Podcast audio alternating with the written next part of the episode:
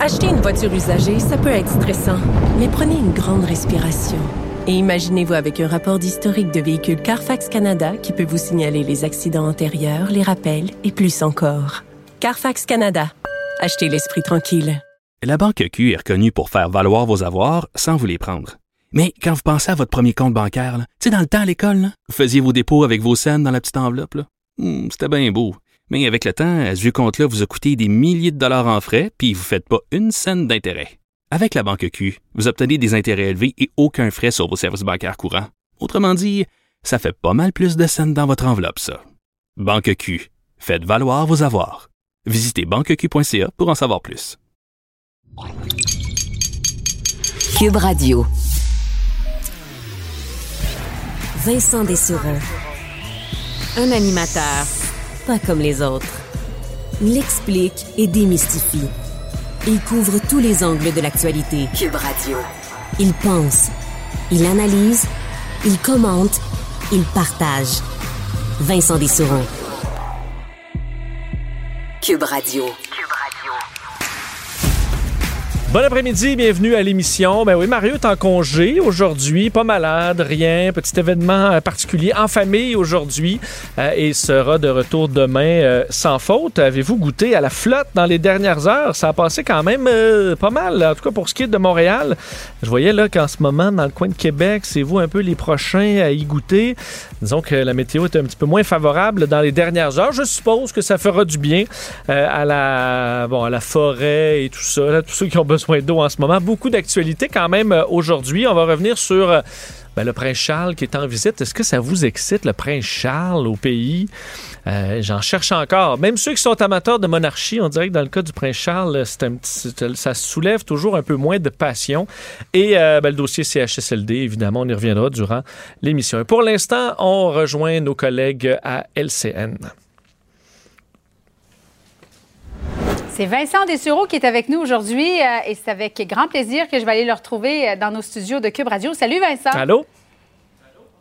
Lendemain du rapport de la coroner Jeanne Kamel, où elle recommandait notamment que les patrons des CIS, des CIUS soient imputables, on va écouter ensemble ce que François Legault avait à dire euh, là-dessus un petit peu plus tôt. Il y a dans le plan qui a été déposé par Christian Dubé une volonté que tout le monde soit plus imputable incluant les PDG des CIS et des CIUS, euh, ils doivent prendre la responsabilité de ce qui se passe dans leurs établissements. Et euh, ben, cette imputabilité-là, euh, il faut l'améliorer. Il faut l'améliorer un petit peu partout. Et Vincent, ben c'est déjà en marche. On a appris un petit peu plus tôt aujourd'hui que la PDG du CIUS de l'ouest de l'île a été remerciée. Oui, c'était pas une grande surprise. On avait entendu Christian Dubé mhm. euh, l'évoquer carrément. J'écoutais le point de presse tantôt euh, de François Legault. Et effectivement, euh, la question de l'imputabilité est quand même centrale là-dedans parce que il faut se rappeler, là, on parle toujours de la première vague. Et c'est quand même une évidence pour moi que pendant la première vague, la tête au sommet de la hiérarchie, oui, il y avait M. Legault, oui, il y avait la santé avec le docteur Arruda qui a fait plein d'erreurs et tout ça. Mais reste que dans une situation de crise de cette ampleur, on euh, on peut pas tout gérer et euh, c'est à ce moment-là que les gestionnaires en bas dans la hiérarchie ben, doivent se lever, doivent se rouler les manches, doivent être à la hauteur mhm. de l'événement. Euh, alors, on peut pas blâmer euh, uniquement sur le sommet de cette pyramide-là. On doit regarder, ben, c'est qui, eux, sur le terrain, ceux qui avaient euh, le, choix de prendre des décisions. On a vu dans tous les domaines des patrons, des gens qui avaient jamais fait face à de telles crises, ben, se redresser, changer les horaires, trouver des astuces. Hein, on pensait en dehors de la boîte, on dit ça souvent. Visiblement, ça n'a pas été fait dans certains endroits, dont le CHSLD Aaron. Donc, pour, pour, pour la PDG, c'était une évidence. Euh, il y a quand même euh, des points. J'écoutais ce matin notre collègue Mario Dumont qui avait des petits points, entre autres sur le fait, l'hôpital, le CHSLD de l'hôpital chinois, qui n'ont pas eu des cas euh, comme, comme ailleurs. En fait, ils ont été capables d'avoir zéro cas. L'armée qui est arrivée avec une structure. Donc, c'est quand même révélateur sur le fait que c'était possible, dans les circonstances, de gérer ça mieux et que ça n'a pas été fait. Et malheureusement, c'est impossible de garder cette dame-là à la tête du PDG, à la tête du CIUS plus longtemps. Oui, et parmi les recommandations, bon, euh, M. Legault a dit il y en a plusieurs qui sont déjà en place, faire face à la pénurie de main-d'œuvre et qu'il y a des patrons. C'est difficile de s'imaginer ça aujourd'hui après une pandémie de deux ans, euh, Vincent, mais il y avait des CHSLD où, il n'y en avait pas de patron. Il n'y a, personne qui commandait et tous les CHSLD dépendaient des CIUS, mais qu'il y en avait déjà plein les bras, parce que les CIUS, c'est aussi la DPJ, c'est aussi euh, l'obstétrie. Euh, ils ont plein de chapeaux là, à, gérer. Oui, c'est pour ça que je pense dans chaque... J'ai plusieurs personnes dans mon entourage qui sont euh, dans, dans des qui ont été préposés aux bénéficiaires dans les dernières années pendant la pandémie. Et il y a tous dans chaque endroit où presque il y a des héros hein, qui ont pris certaines responsabilités pour essayer de combler un peu les trous laissés vacants par ce genre de situation-là où on n'a pas une tête dirigeante. C'est ce, ce que la, la, la coroner a démontré avec le cas de l'armée, où on arrive avec une structure, on arrive avec des ordres clairs, des gens qui ont des tâches qui mhm. sont précises. Euh, et oui, on sait que tout le monde se, se, démène, travaille en fou, mais ça prend une structure pour pouvoir aussi, justement, là, dire, ben, OK, normalement, on fait ça, là.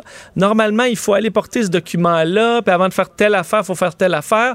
Mais là, on est dans une situation de crise. Il faut régler les, exactement comme à la guerre, là, où on n'a pas le choix de s'adapter à l'ennemi puis de, de, de, faire des changements rapides. Et ça, on semblait pas avoir cette flexibilité-là euh, dans le réseau. Et ça, c'est une bonne leçon. J'ose croire. Et moi, je crois quand même, M. Legault et Christian Dubé, qu'ils veulent réellement faire un changement. Est-ce que ce sera possible? Est-ce que ça va marcher?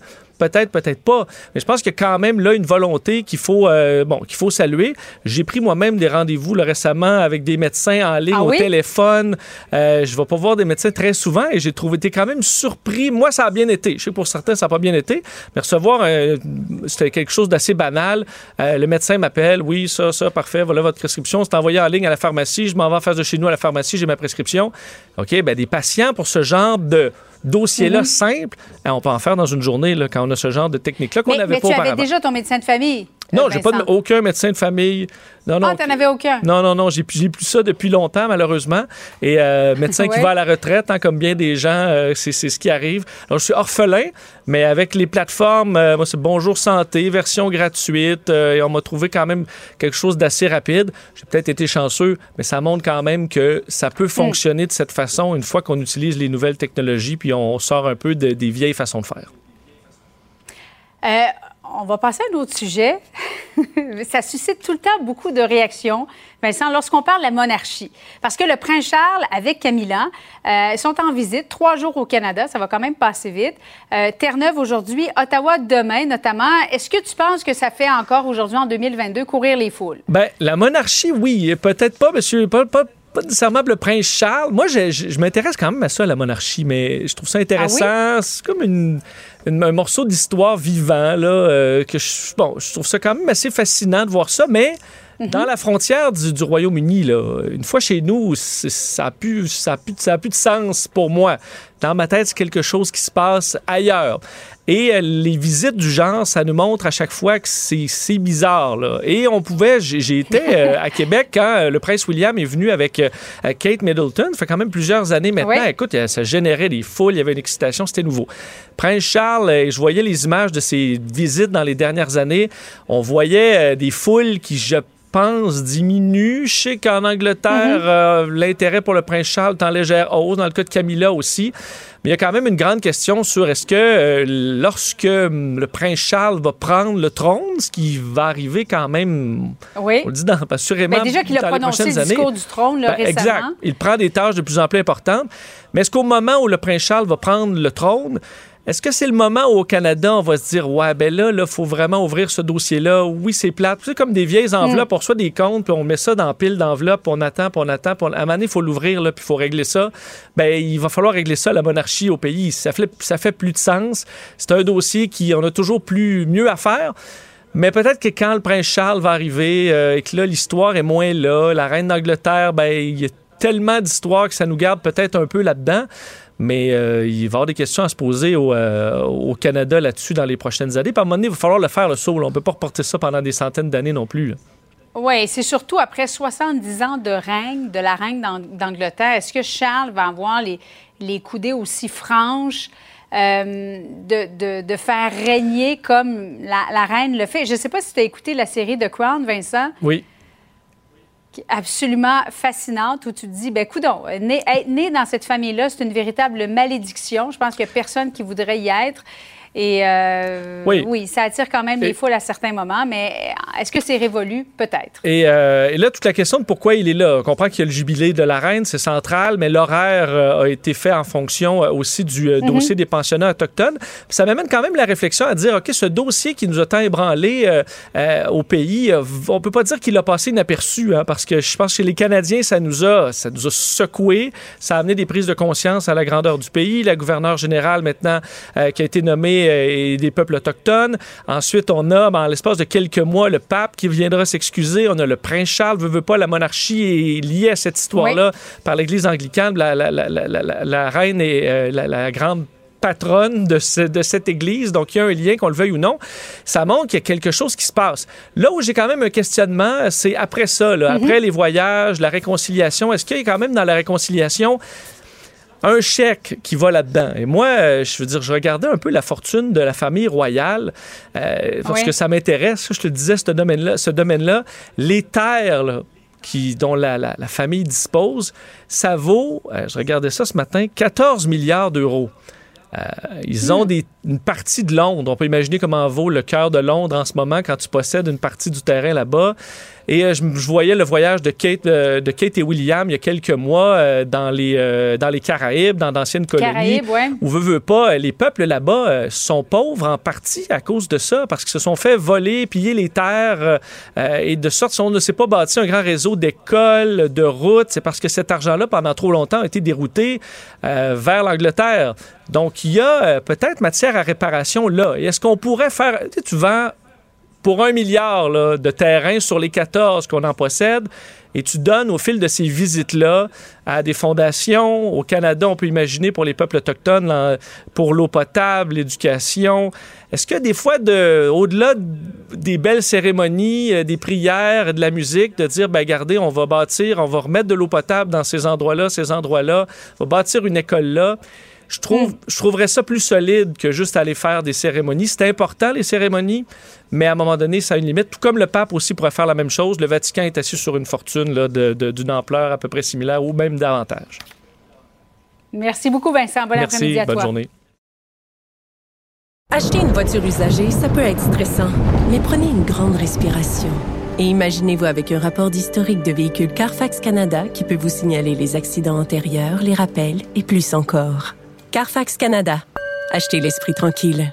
La Banque Q est reconnue pour faire valoir vos avoirs sans vous les prendre. Mais quand vous pensez à votre premier compte bancaire, tu sais, dans le temps à l'école, vous faisiez vos dépôts avec vos scènes dans la petite enveloppe. Hmm, c'était bien beau. Mais avec le temps, ce vieux compte-là vous a coûté des milliers de dollars en frais, puis vous ne faites pas une scène d'intérêt. Avec la Banque Q, vous obtenez des intérêts élevés et aucun frais sur vos services bancaires courants. Autrement dit, ça fait pas mal plus de scènes dans votre enveloppe, ça. Banque Q, faites valoir vos avoirs. Visitez banqueq.ca pour en savoir plus. Ici Ricardo. Et Émilie, marchand d'IGA. On a envie de vous inspirer à bien manger. À moins de 5 la portion. Suffit de repérer les produits valeurs sûres et de les cuisiner avec une de nos recettes. Les valeurs sûres, c'est bien pensé, hein? Bien sûr! Détails sur IGA.net. Pour parler à Vincent Dessureau, studio à commercial cube.radio ou 1-877-827-2346, 187 Cube Radio. On est de retour. Je vous rappelle que Mario Dumont est absent euh, aujourd'hui euh, aux États-Unis. Joe Biden était en visite à Buffalo. Euh, on peut s'entendre que pour un président, ce genre de visite-là, c'est jamais une belle journée. On se souvient qu'Obama avait trouvé ça particulièrement difficile. Il dit que la pire journée de sa présidence, était après la fusillade de Sandy Hook. et là, bon, la fusillade à Buffalo ébranle encore une fois les États-Unis. Joe Biden, donc, était sur place, a dénoncé, bon, dénoncé ce qu'il appelait le poison du suprémacisme blanc, parler d'actes de terrorisme carrément à l'intérieur des États-Unis, euh, de cette thèse qui roule beaucoup dans le monde des complotistes sur le grand remplacement euh, des théories qui ont amené des gens à se radicaliser dans les dernières années. Il appelle tous les Américains à rejeter ce mensonge, condamne tous ceux qui le répandent pour gagner du pouvoir, des voix, de l'argent. Parce qu'il faut le dire, hein, il y en a qui euh, savent très bien que c'est une fausse théorie. Mais qui euh, surfent là-dessus parce que ça marche, ça t'amène une communauté très agressive, très musclée, euh, qui peut justement t'amener des voix, une élection, de l'argent, du pouvoir, etc. Joe Biden l'a bien compris, c'est ce qu'il a dénoncé aujourd'hui. Il dit ceux qui prétendent aimer l'Amérique ont donné trop de combustible à la haine et la peur. Ce venin, cette violence euh, ne peuvent pas être l'histoire de notre époque.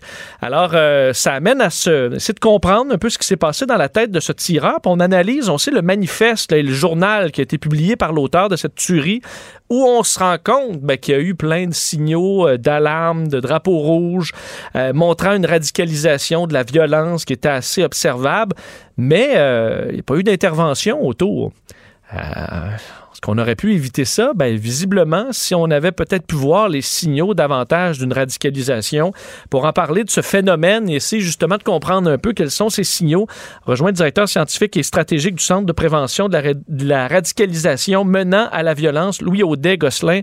Monsieur Audet-Gosselin, bonjour. Bonjour, M. Dessureau. Je suppose que vous devez voir cette histoire-là en vous disant, ouais, c'est exactement le, profil type un peu du worst case scenario, donc quelqu'un qui se radicalise au point de tomber dans une violence extrême ou une, aveuglé complètement par ses théories? Euh, oui, absolument. Et euh, ce qui est euh, un peu euh, questionnant et, hallucinant dans ce cas-là, c'est qu'il nous a laissé un peu le journal intime de, son, processus de radicalisation. Donc, euh, effectivement, c'est vraiment le, B en bas du processus de radicalisation qui va jusqu'à la violence la plus extrême. Qu'est-ce que vous euh, qu'est-ce que vous notez ou qui, que vous remarquez dans justement ce, chemin-là qu'a pris ce, ce, tireur pour en arriver à ces, pour en arriver là à ce tel niveau de violence? Il y a vraiment plusieurs éléments et euh, bon, on note euh, beaucoup de commentateurs ont noté le fait que il y a eu des signaux d'alarme, des, des, drapeaux rouges, euh, des, il été en consultation, il avait parlé de son, son projet. Euh, par contre, euh, dans ces cas-là, c'est toujours très difficile parce que oui, il y, a, il y a eu ces, signaux d'alarme, mais il n'est pas le seul. Et c'est pas toujours les gens qui parlent nécessairement de leur projet de, de, passage à l'acte qui, le font. il y en a beaucoup qui le préparent en, silence et qui vont euh, commettre des attentats. Il y en a aussi beaucoup qui font des menaces et qui euh, ça, ça arrive euh, jamais.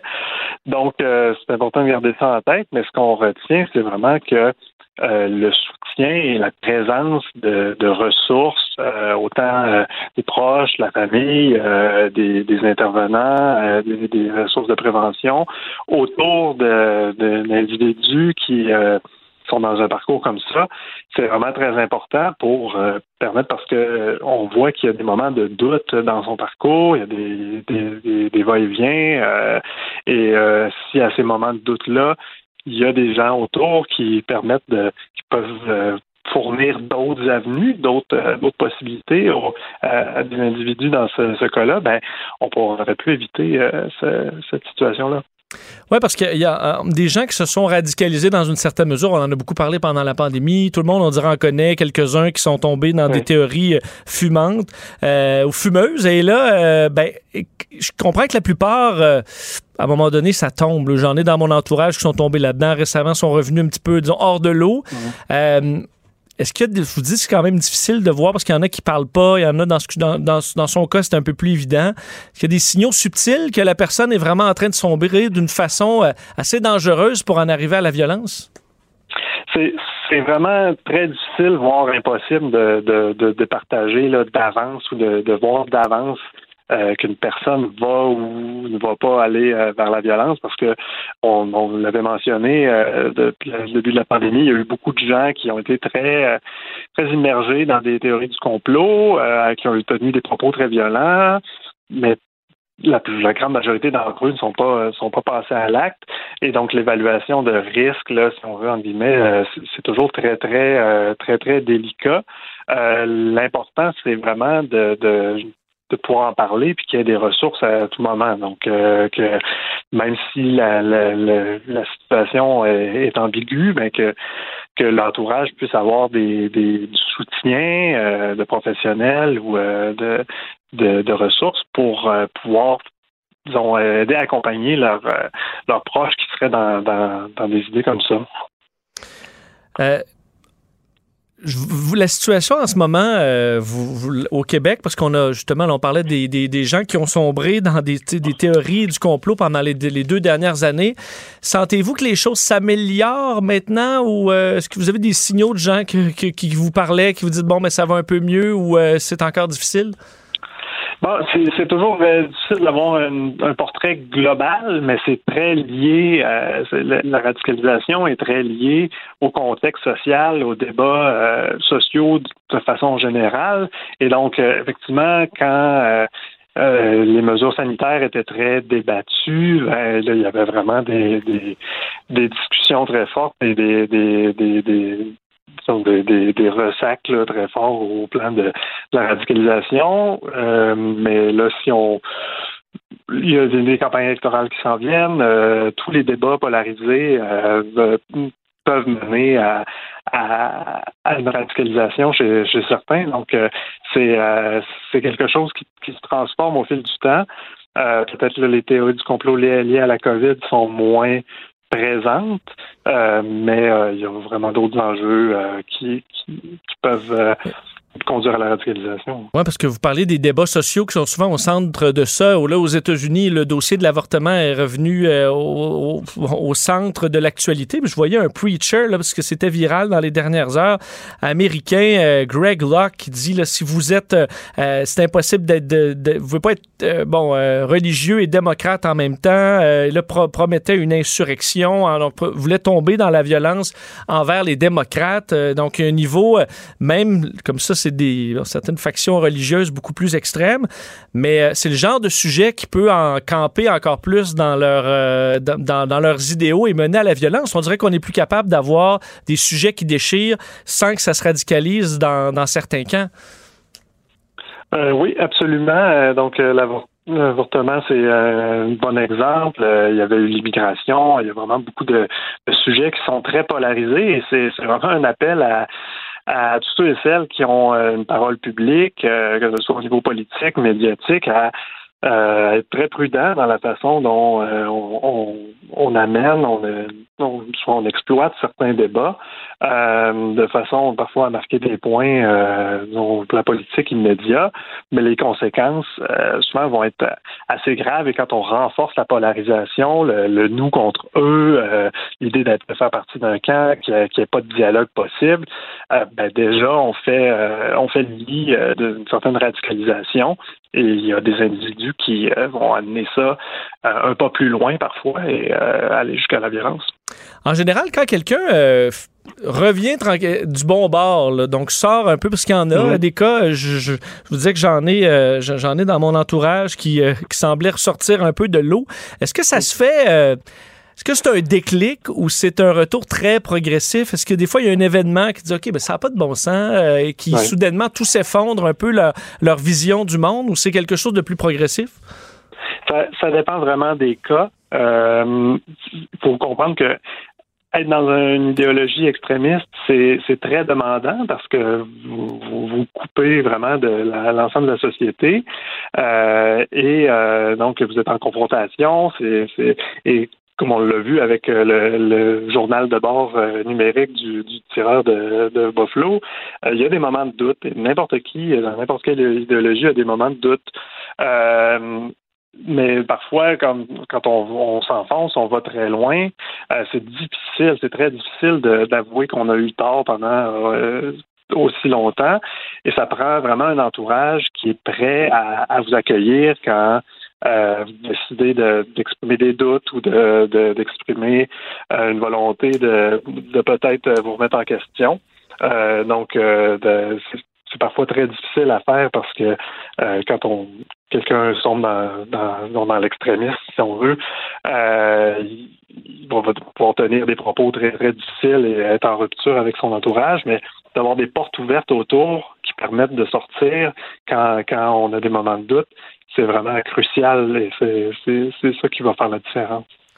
Est-ce que, euh, M. Audet-Gosselin, il y a, quand même un rappel aussi à faire euh, aux, politiciens que l'exemple est important? Au fil des années en politique, on voyait des gens avec des idées euh, opposées débattre et ensuite on serrait la main, on passait à mhm. autre chose. Une fois la victoire, c'est ce qu'on n'a pas vu aux États-Unis à la dernière élection, mais une fois le combat perdu, bon, on saluait l'adversaire puis on lui souhaitait bonne chance puis on passait à autre chose. on voit ça de moins en moins. On voit la course au Parti conservateur du Canada en ce moment, c'est des débats tellement on s'insulte, on se serre plus la main. Euh, ça devrait être ces gens-là qui donnent l'exemple qu'on est capable d'avoir des idées différentes, puis de, se rapprocher aussi à travers ça, d'avoir un bon débat, puis ensuite ben, de passer à autre chose et de se respecter. Il y a quand même là un message de dire ben, vous devriez euh, vous, devriez augmenter votre niveau de jeu. Euh, ben absolument. je pense que on le voit probablement dans toutes les tendances politiques il, y a une importance à rappeler le, caractère fondamental des institutions démocratiques et que c'est ça qui prime au-delà euh, d'avoir raison sur un, enjeu X ou Y. Euh, et euh, bon, comme vous le dites, une fois que, le débat a été terminé ou que les, élections sont passées, ben, on puisse passer à d'autres choses et qu'on puisse continuer de respecter les institutions mais ça, c'est toute une culture démocratique euh, qu'il faut euh, en partie rebâtir euh, à partir des, jeunes générations, par l'éducation, sensibilisation, etc. Mais c'est l'enjeu fondamental. En terminant, euh, Joe Biden est à Buffalo, donc aujourd'hui là-dessus, euh, les présidents passés ont essayé, ben, peut-être pas M. Trump, là, mais essayé de s'attaquer à cette problématique-là des, fusillades, de la radicalisation et compagnie. Euh, donc vous, vous l'avez évoqué un peu tantôt, des, des, ressources. Vous commenceriez par quoi être le président des États-Unis pour essayer de s'attaquer à ce problème-là? Bon, euh, c'est un problème qui est, qui est assez euh, large et euh, bon, on n'est pas aux États-Unis, donc il y a un cadre légal qui est vraiment différent. c'est ce que, je peux euh, proposer, c'est vraiment qu'il y ait des ressources euh, au niveau local, euh, soit du type du CPRMV ou d'autres organismes en santé mentale, des, éléments ou des endroits où les gens peuvent appeler, peuvent avoir de, l'aide de, façon continue, puissent avoir du soutien, des outils pour, pour intervenir dans des situations de radicalisation ou de polarisation qui deviennent euh, trop euh, trop tendues. Euh, ce serait un élément, et bon, il y a toute la question des armes à feu, etc., qui, qui, qui, qui est à prendre en compte. mais ça, c'est vraiment un autre. oui, on dirait que c'est un dossier qu'on pourra pas. qui est trop gros pour s'attaquer. Absolument, oui. Donc, mais c'est vraiment des, éléments euh, au plan euh, au plan local, euh, des initiatives locales qui peuvent faire la différence dans les communautés et, retisser des liens au-delà des différences dans les, différentes communautés. On va surveiller ça de près. Louis Audet-Gosselin, merci infiniment d'avoir été là.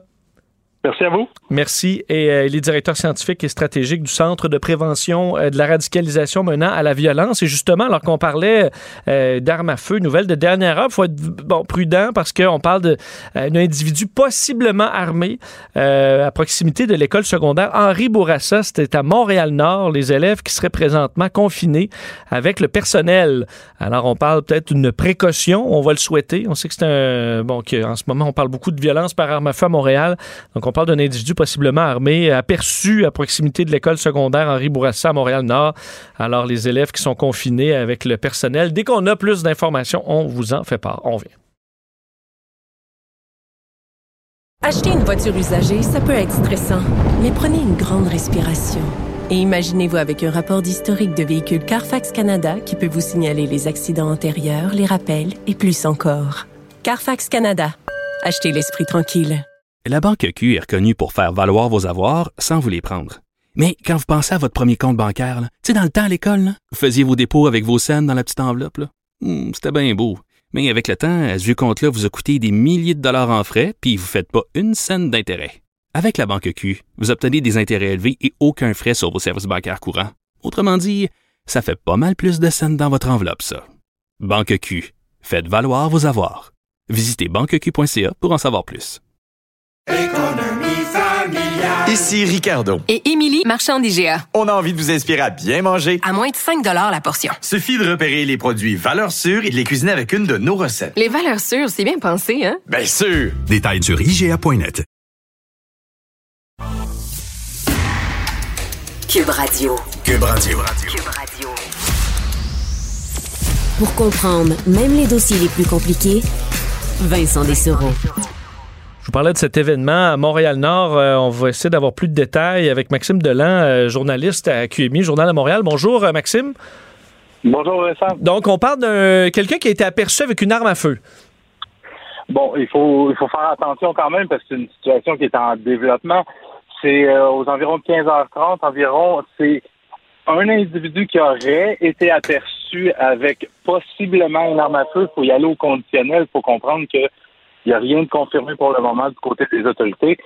Mais qu'est-ce qu'on fait dans une situation comme celle-là? Les, policiers vont tous, vont tous vous dire la même chose. Il faut pas prendre de chance. Et compte tenu du contexte aussi qu'on vit présentement avec toutes les fusillades euh, pratiquement pratiquement aux deux jours qu'on vit à Montréal, qu'on voit à Montréal. Et là, dernièrement, en plus, c'est des fusillades qui ont lieu en plein jour. Dans, dans un contexte comme celui-là, évidemment, il y a de nombreux policiers qui, sont à l'école secondaire Henri Bourassa, euh, dans le secteur de Montréal-Nord. Le personnel enseignant, les étudiants sont confinés à l'intérieur des murs de l'établissement scolaire. Euh, et là, une, nouvelle de toute dernière minute, j'ai reçu un, courriel d'un citoyen du secteur qui a filmé deux arrestations euh, qui ont eu lieu à proximité de l'école, dans un parc à proximité de l'école ce que je peux voir sur les vidéos, c'est deux individus qui semblent être des, jeunes hommes avec les mains dans les airs. On les demande de s'allonger au sol et ensuite on les menotte et on les place dans des voitures de police. Est-ce que ces individus-là sont directement reliés à cet événement-là? Est-ce qu'il y avait effectivement des armes à feu leur possession? Ça reste, ça reste à voir, ça reste à établir. Je comprends. Il peut y avoir plein de raisons. Euh, il y a des gens qui avaient, on a déjà vu avec des armes factices. Il peut y avoir des gens qui ont des armes à feu pour toute autre raison que d'aller euh, près de l'école. Euh, on ne le sait pas pour l'instant. Je suppose quand même que le déploiement policier est assez important. Le déploiement policier est assez important selon ce qu'on me dit. Il faut comprendre que je suis pas sur place présentement.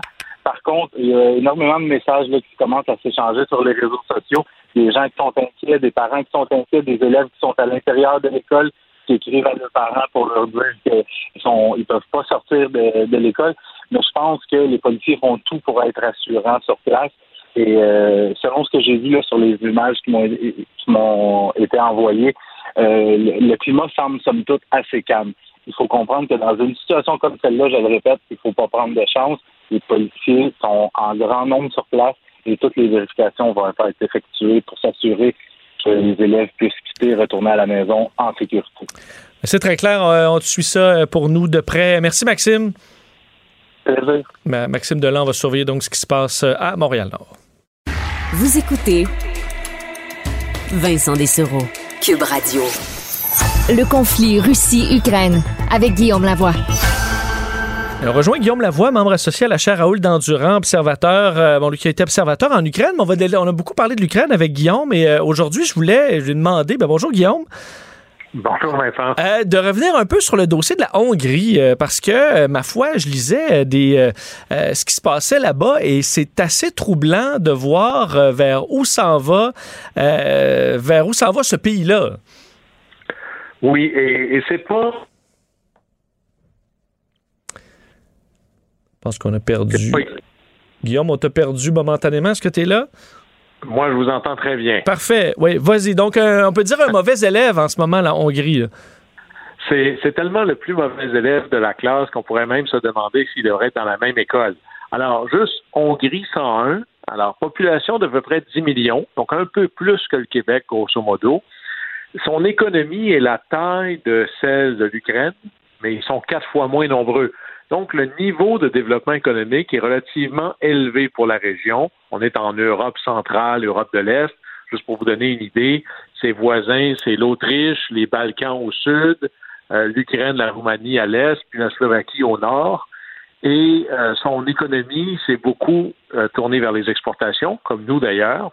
Beaucoup l'automobile. Hein. un peu les constructeurs allemands se sont trouvés là, une cour arrière pour construire des voitures. C'est beaucoup en Hongrie que ça se passe, les services, énormément le tourisme Et pour avoir euh, été très, très souvent en Autriche, je vous raconte une blague. euh, Il y, a, y a des mythes qui circulent, et un des mythes qui circule, c'est qu'il y a énormément de voitures volées dans l'Europe de l'Ouest qui finissent sur le marché hongrois avant d'être envoyées un peu plus loin en Asie.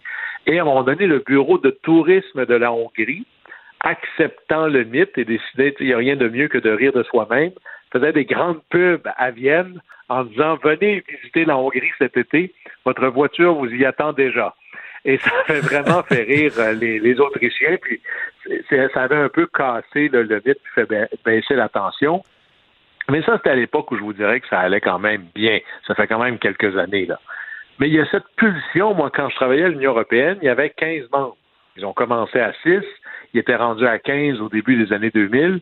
Là, ils sont rendus à 27. Oui, ça finit plus de grossir. Est-ce qu'à un moment donné, on l'a échappé un peu là? On a commencé à étirer la, la sauce et là, on se retrouve avec des, euh, des pays qui se ressemblent de moins en moins? C'était la grande critique contre ce qu'on appelait là-bas l'élargissement. Alors, dans l'élargissement, il y avait une pensée extraordinairement positive en disant on va propulser le modèle de démocratie libérale, surtout un idéal de paix. Vous savez, l'Europe, c'est quand même le, cœur de toutes les guerres depuis des siècles. Mais là, de- depuis enfin euh, presque deux décennies, la Hongrie est dans une dérive qu'on pourrait appeler de conservatisme presque d'extrême droite dans sa rhétorique. Et l'homme à sa tête, c'est Viktor Orban. O-R-B-A-N. C'est le petit Poutine de la Hongrie. On pourrait dire ça comme ça. Il est au pouvoir sans partage depuis trois mandats. Il a été tout récemment réélu massivement. Moi, je dis bonjour, fraude électorale. C'est un admirateur avoué de Trump et de Poutine. Et là, on, on, on, on est dans la surenchère des thèses de, par exemple, le grand remplacement dont on parle beaucoup aujourd'hui. Mais c'est ça, lui, là, faut, faut Ah. dire, est pas, euh, est pas à peu près là, dans le il est enfoncé dans le discours euh, totalement extrême, là, justement, le grand remplacement, on veut nous, nous, nous exterminer. euh, c'est des propos vraiment extrêmes là, dans son cas. Absolument. On est vraiment dans l'immigration, c'est c'est le danger total contre le modèle, appelons ça conservatisme chrétien, très, très, très conservateur de l'extrême droite. Et, et la société occidentale, quand il parle de ça, il parle essentiellement de l'Europe de Bruxelles, est non seulement en déclin, elle est en décadence parce qu'elle permet euh, les droits individuels qui vont accueillir l'idée qu'un homosexuel a le droit d'exister, le mariage gay, euh, l'avortement. Alors, on mélange plein de choses pour tomber dans des théories essentiellement racialistes. Et Mais le qui sont, problème, euh, c'est que... mais qui sont, Guillaume, euh, des théories très près de, de ce que les, les Russes vont attendre de la part de Poutine. là. Absolument. Et c'est là où c'est cette idée que la- la- on pense que la société euh, occidentale est un inférieure, deux en déclin et trois décadente. Alors on veut s'en retirer le plus possible, on veut s'éloigner de ça. Et ce qu'on a avec, euh, d'ailleurs, Orban devrait regarder les chiffres démographiques un peu plus. Une des raisons pourquoi le peuple hongrois diminue, c'est que les jeunes hongrois veulent rien savoir de son modèle et ils s'en vont massivement. Il y a un exode des Ah, jeunes oh. brillants en Hongrie qui disent ben moi je vais aller faire ma vie ailleurs. Ça, c'est pas bon pour le Non. futur d'un pays. là. Non. Et, et c'est là où il y a, euh, moi ce que j'appelle, c'est la collision frontale avec l'Union européenne. Alors l'Union européenne, c'est une fédération, pas tout à fait comparable au Canada ou aux États-Unis, mais c'est une fédération. Et il y a un gouvernement fédéral qui s'appelle l'Union européenne, dont le siège est à Bruxelles. Et là, ben, la constitution de l'Union européenne dit charte des droits de l'homme ou à peu près droits individuels, on qualifie la liberté euh, de la presse, la liberté d'opinion. Et là, vous avez un des États membres, qui est la Hongrie, qui est exactement à l'opposé de ça. Manœuvre antidémocratique, dérive autoritaire, on limite l'opposition, évidemment la limitation de la liberté de presse, on n'en parle même pas, corruption généralement massive. Et là, ben, Bruxelles dit, écoute, euh, la Hongrie, comme tu es moins riche que le reste de l'ensemble, tu as le droit à un pactole de fonds de développement européen, des fonds régionaux. Bref, on fait pleuvoir des euros sur les régions moins avancées économiquement pour essayer d'équilibrer. C'est un peu leur péréquation, grosso modo. là. Et là, on dit, ben écoute, vu que tu te qualifies à rien, on va te couper les vivres. Alors, c'est un peu la pression du fédéral. là. Et là, en plus, on est en bataille contre la Russie. On essaie de négocier de peine et de misère un embargo sur le pétrole. Et à tout bout de champ, ça prend l'unanimité pour s'entendre. Vous avez la non seulement dit non, mais qui dit, et là, je, je vais citer Orban au texte, c'est un suicide, la stratégie anti-russe. C'est une bombe nucléaire contre l'économie de la Hongrie. Alors, vous voyez que vous avez un allié de Vladimir Poutine à l'intérieur du club. Alors, c'est très, très, très compliqué. Bon, là, à partir de là, qu'est-ce qu'on fait? Parce qu'être l'Union européenne, et je suppose que, le, que, beaucoup d'Européens, en voyant ça, vont dire Ouais, ben, ils, écoute, ça ne fit pas, euh, on, les, on les expulse. Est-ce qu'il y a moyen de le faire? Est-ce que c'est une bonne solution? Bien, c'est sûr que la pulsion première, c'est dehors. Et puis, imaginez, les Français, ça fait longtemps, même De Gaulle disait qu'est-ce que les Britanniques font avec nous? On n'a rien en commun. Euh, le, le, commun est encore plus difficile avec la Hongrie de Orban. Mais il faut manœuvrer autrement, autrement parce qu'il y a des enjeux beaucoup plus complexes. Là. Ce serait faire le jeu de Vladimir Poutine que de mettre la Hongrie au banc des accusés. On va quand même pas renvoyer un pays dans, dans le bloc de l'Est ou dans le bloc de Vladimir Poutine. Ils ont à la fin besoin des euros-dollars ou des euros, pardon, euh, de Bruxelles. Puis en plus, la Hongrie, c'est là que c'est le plus euh, terrifiant, sont membres de l'OTAN. Alors peut-être qu'il va falloir appeler à Washington pour que Joe Biden passe quelques messages à Orban pour qu'il comprenne. Et c'est là où peut-être qu'Orban va aussi comprendre que l'avenir économique de son pays, c'est peut-être à tout le moins s'il n'est pas pour aider, d'abord ne pas nuire. Alors, un peu de serment d'Hippocrate, pour lui, ça ne ferait pas de tort. Mais c'est toujours ces deux tensions. Euh, il y a une tension profonde entre deux stratégies, deux visions du monde. C'était vrai pour la Hongrie, mais ça a été vrai pour d'autres pays aussi. Est-ce qu'il faut exclure pour que l'autre finisse par comprendre ou est-ce qu'il faut inclure pour influencer l'autre? Par exemple, euh, on a essayé d'accueillir la Chine et la Russie dans l'OMC le commerce va être un vecteur de démocratie libérale, de respect de la règle de droit. C'est un peu un échec. L'élargissement de l'Union européenne aussi loin à l'Est, avec des pays qui sont moins matures au niveau démocratique, est-ce que si on les arrose d'euros, on leur fait goûter au modèle de l'Union européenne, ça va marcher? La leçon, c'est que c'est pas clair du tout. Il y a des succès extraordinaires dans notre histoire, l'Allemagne, le Japon, mais il y a aussi des échecs, la Chine, la Russie. Et là, on se pose la question. La Turquie est dans le temps. Il se qualifie sur aucun critère pour l'instant. La Russie était dans le G8, ça n'a pas marché. Puis on a la Hongrie dans l'Union européenne. Alors, ce ne sera pas facile à gérer. Est-ce que, pour faire un parallèle avec la. Bon, tu parlais de la Chine, qu'on a effectivement essayé d'inclure. Ils ont même. On avait l'impression, avec les Olympiques et tout ça, euh, que, ça allait se faire même naturellement, mais on comprend que c'est pas le cas. Euh, là, la situation avec l'Ukraine, parce qu'on a beaucoup parlé de la Chine au début, on se demandait, OK, est-ce qu'ils sont, est-ce qu'ils sont partis avec les Russes? Est-ce qu'on s'est embarqué dans quelque chose? Là, ils se sont fait plus, euh, plus tranquilles depuis le début. Je voyais des commentateurs russes qui disaient à la télévision, là, on est vraiment seul au monde en ce moment. Le monde est contre nous. Euh, la position de la Chine, est-ce qu'elle a beaucoup évolué ou on se fait encore très tranquille dans ce dossier-là? Très, très peu. D'ailleurs, la, Chine sont en train d'être d'excellents diplomates. vous savez, la, diplomatie, c'est un, bon diplomate, c'est quelqu'un qui peut vous sortir 28 mots pour décrire la couleur de la peinture blanche. C'est tous des gens qui travaillent chez Sico à peu près. Alors, la Chine ici et l'allié, imaginez, en février, il signe un accord d'amitié illimité avec la Russie. Mais la différence entre la Russie et la Chine, c'est que la Russie est une exportatrice de biens dont les, coûts sont négociés ou varient en fonction de la température mondiale. par exemple, les céréales, le pétrole, le gaz naturel, plus il y a du trouble dans le monde, plus il y a de l'inquiétude, plus le prix de ces denrées-là monte. Donc, quelque part, la Russie bénéficie d'un monde euh, en, bouleversement. La Chine, elle, c'est le contraire. Elle importe énormément de ces biens-là et elle exporte énormément de biens manufacturés. La Chine a besoin d'un monde où les règles internationales sont claires. La Chine est tellement intégrée à l'économie américaine, elle a d'ailleurs fait le tour de ce que vous voyez autour de chez vous, mais voir qu'il y a beaucoup, beaucoup de produits qui viennent de la Chine. Alors, la Chine se dit, moi, je ne peux pas gagner, j'ai pas, j'ai rien à gagner dans un monde où je me retrouve dans un camp où je deviens, là, par association, infréquentable. Alors, c'est là où la Chine joue, la ligne, mais vraiment au millimètre, pour dire, je suis votre ami, mais euh, quand vous appelez, là, j'étais aux toilettes. Alors, c'est un peu ça. Alors, ça, c'est d'ailleurs, c'est une victoire pour le monde de l'Occident d'avoir réussi à ménager au maximum la Chine afin qu'elle ne prenne pas position. Et la neutralité où la pseudo-neutralité de la Chine est une grande victoire pour l'Occident, mais surtout un échec monumental pour, pour euh, Vladimir Poutine. Oui, parce que ça monte un peu ton point plus haut, l'hésitation à dire on exclut ou on inclut.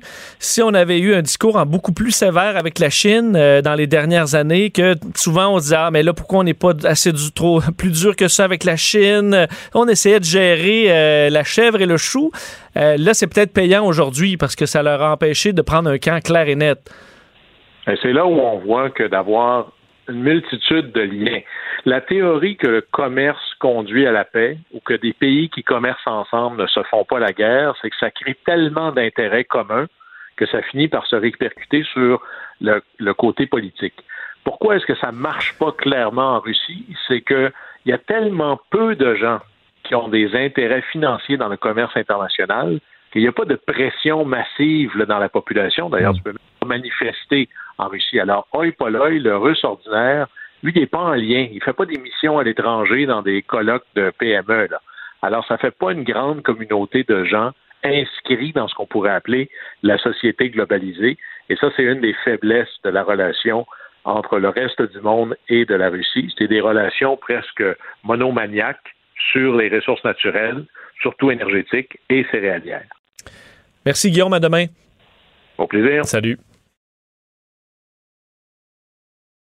Acheter une voiture usagée, ça peut être stressant, mais prenez une grande respiration. Et imaginez-vous avec un rapport d'historique de véhicule Carfax Canada qui peut vous signaler les accidents antérieurs, les rappels et plus encore. Carfax Canada. Achetez l'esprit tranquille. La Banque Q est reconnue pour faire valoir vos avoirs sans vous les prendre.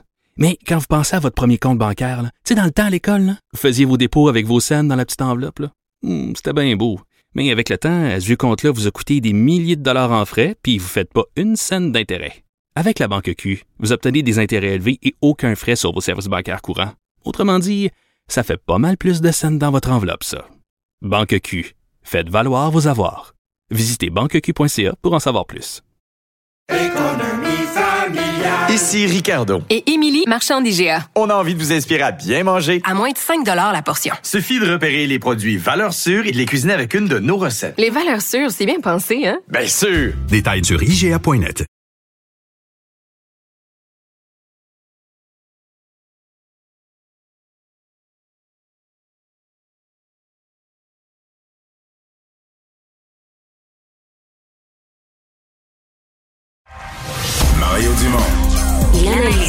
et sépare les faits des rumeurs. Il n'a qu'une seule parole, celle que vous entendez. Cube Radio. On est de retour et on va jeter un coup d'œil à ce qui se passe dans le monde avec euh, le chroniqueur au Journal de Montréal, Normand Lester. Bonjour, Normand. Bonjour. Alors, encore une fois, un président qui euh, se déplace pour aller sur les lieux d'une fusillade. C'est ce que Joe Biden a fait, euh, a fait encore une fois aujourd'hui, cette fois à Buffalo. Euh, sorti quelques messages assez forts là, disant que c'est un poison, le suprémacisme blanc et que tout ça qu'on devait lutter contre la désinformation et ceux qui allaient comme ça empoisonner l'esprit des gens. bon, c'est pas la première fois. On n'a pas l'impression que c'est la dernière encore, Normand. Ben non, écoute, sais-tu combien il y a eu de tueries de masse depuis le début de l'an 2000, depuis janvier de cette année. Il y a eu 198 tueries de masse aux États-Unis. On définit une tuerie de masse par euh, quelqu'un qui ouvre le feu et qui tue plus de quatre personnes. Hein? C'est le 198. Alors, bien sûr, Biden, à chaque fois, dit la même chose. Ben, c'est terrible ce qui se passe, euh, puis il faut faire de quoi pour les armes à feu. Sauf qu'il ne peut pas rien faire parce que c'est le Congrès qui a le pouvoir de limiter les armes à feu et c'est impossible au Congrès des États-Unis d'obtenir une majorité de voix pour contrôler les armes à feu. Qu'est-ce que tu veux? Les Américains sont fous des armes à feu, puis ont un amendement à leur constitution, le deuxième amendement, qui garantit le droit de porter des armes. Et ça a été confirmé à répétition par la Cour suprême des États-Unis. Maintenant, imagine, il y a près de 400 millions d'armes à feu qui circulent aux États-Unis parmi les civils, alors que la population est d'environ de 330 millions d'habitants. Hein, c'est pour t'imaginer la folie. Il n'y a aucun autre pays au monde avec des règles comme ça. Et la situation va continuer à empirer parce que, bien sûr, hein, à cause du désarroi des jeunes hommes, notamment, donc problèmes de santé mentale et problèmes de troubles sociaux aussi, hein, parce que la plupart, si tu regardes le profil des gens qui procèdent à des tueries de masse, ben, dans l'immense majorité, c'est des hommes blancs et en particulier de jeunes hommes blancs. Euh, et, ça, donc, ça va empirer parce que le système de santé aux États-Unis, ça ne fonctionne. Il n'y en a pas vraiment un système national. En plus de ça, la consommation des opioïdes est incontrôlée aussi. Donc, tu as de plus en plus de jeunes hommes face aux, problèmes de la vie qui consomment euh, des drogues et qui, bien sûr, écoutent des réseaux comme Fox News et puis là se mettent à dire, ben voilà, euh, on, est dans une société qui est contre les hommes blancs et puis il faut se euh, manger et puis ils se mettent à tirer sur du monde, particulièrement des membres de euh, minorités, que ce soit des Noirs, des Hispaniques ou des Juifs, hein, on le voit. Ça arrive, ça arrive malheureusement régulièrement comme une fois par semaine. Oui, mais Normand, euh, il y, a la question des armes à feu. Euh, et là, tu parlais justement de, désinformation. Et ça, Joe Biden l'a adressé, la théorie du grand remplacement, ce qui semblait en obséder certains. Euh, il appelait les Américains à rejeter ce mensonge, condamne ceux qui répandent ces informations-là pour gagner du pouvoir, des voix et de l'argent. On sait très bien qu'il pointe du doigt là. Oui, oui. C'est très payant. En Fox News, là, et le réseau d'information continue le plus écouté aux États-Unis.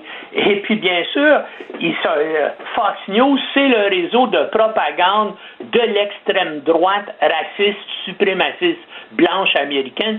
C'est le réseau d'information de Trump et compagnie. Hein, c'est Tucker Carlson qui, euh, bien sûr, maintenant incarne donc tout ce mouvement d'extrême droite-là. Mais c'est extrêmement payant pour. Hein, ça, ça appartient au milliardaire australien Murdoch, euh, le réseau, et puis il ne change jamais rien.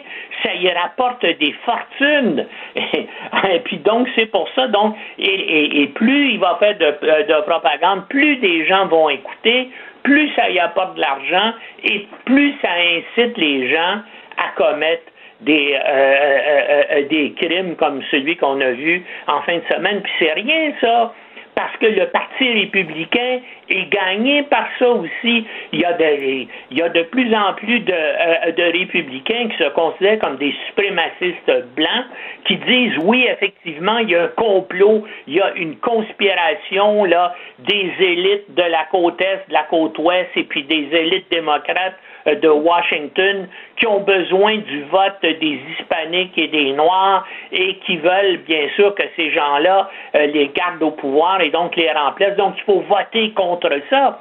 Et ça fonctionne. Et tu vas voir, il y a de fortes probabilités là, pour qu'aux élections mi-mandat qui arrivent au mois de, à l'automne, là, ben, que, que, les, euh, que les républicains, qui sont maintenant un parti d'extrême droite, bien à droite. Hein? On parle à, chaque fois qu'on mentionne le ralliement national de Marine Le Pen en France, tous les médias se croient obligés de dire que c'est un parti d'extrême droite. Mais pourquoi on ne le fait pas pour le Parti républicain des États-Unis, qui est carrément à droite, à, à droite du ralliement national français? Ça serait un parti de centre-gauche aux, aux Alors, mais ces gens-là vont arriver au pouvoir, puis il y a des bonnes chances aussi, ben, si Trump est assez lucide et cohérent en 2024, il y a des chances pour que Trump se, euh, euh, se présente, ou même un gars comme Tucker Carlson, par exemple, il y a des gens qui disent, ben, ça va être lui le successeur de Donald Trump. Eh bien, il est pire que Trump, sais-tu pourquoi? Parce qu'il est plus intelligent et plus que Trump, donc plus dangereux, mais c'est un gars qui participe exactement à la même idéologie, à la même idéologie euh, que Trump, donc c'est un, euh, euh, un démagogue propagandiste là, de la suprématie tu ne penses pas, Normand, qu'un gars comme Tucker Carlson, c'est. Parce qu'il est écouté par des millions de personnes, c'est sûr. Est-ce que les États-Unis, c'est plus de 300 millions? Est-ce que c'est pas disqualifié euh, quand même en disant des. des ben, je comprends que personne s'est disqualifié quand on voit Donald Trump, mais tu penses pas que. Tu penses qu'il a quand même des, des, chances dans les prochaines années de monter les échelons et, euh, et de rentrer en politique? Même s'il dit qu'il a appuyé Poutine, il n'y a rien qu'il n'a pas dit euh, comme fausseté. Oui. Ben, Trump aussi pense à tout, à toutes les folies, à toutes les, les absurdités que Trump a dit avant d'annoncer sa candidature à la présidence des États-Unis. Hein? Pense à tout ce que puis ça n'a pas empêché de Trump de se présenter, de se faire élire et même de faillir se faire réélire. Et là, s'il décide, comme je te dis, s'il a encore les capacités mentales euh, pour le faire, hein, ben, il va être candidat en 2024. Et si lui ne l'est pas, ben, ça va être quelqu'un comme Tucker Carlson qui va le, euh, euh, qui va le remplacer. Et c'est assez désespérant, là, parce que c'est nos voisins d'à côté, hein. On, se plaint ici, ce qui arrive au, chaque jour, là, les gens qui se présentent au chemin Roxham pour venir au Canada. Alors, imagine si les États-Unis, lourdement armés, sont déchirés par des conflits sociaux-politiques, donc ces gens-là armés, ben, on va en avoir en. Puis si, bien sûr, il y a une terrible répression contre les Hispaniques, contre les Noirs, ben, tout ça, bien sûr, vont affluer euh, vers, euh, vers, le, vers le Canada. Donc, on est mieux, on est mieux de j'espère, qu'à Québec qu'à Ottawa, on se prépare puis on se dit, hey, il y a des possibilités là sérieuses qu'il y ait des troubles aux États-Unis. Qu'est-ce qu'on va faire ici pour se protéger de ces gens-là euh, au, sud de la frontière? Normand, parlons du, euh, de l'Ukraine maintenant. On a vu euh, la, la, la, la, bataille la plus sanglante jusqu'à maintenant à Mariupol qui est terminée et l'évacuation, les combattants retranchés là, parce qu'on avait évacué les civils. Et là, c'est les, combattants qui se sont en quelque sorte rendus, qui ont été évacués, mais euh, par, les, Russes.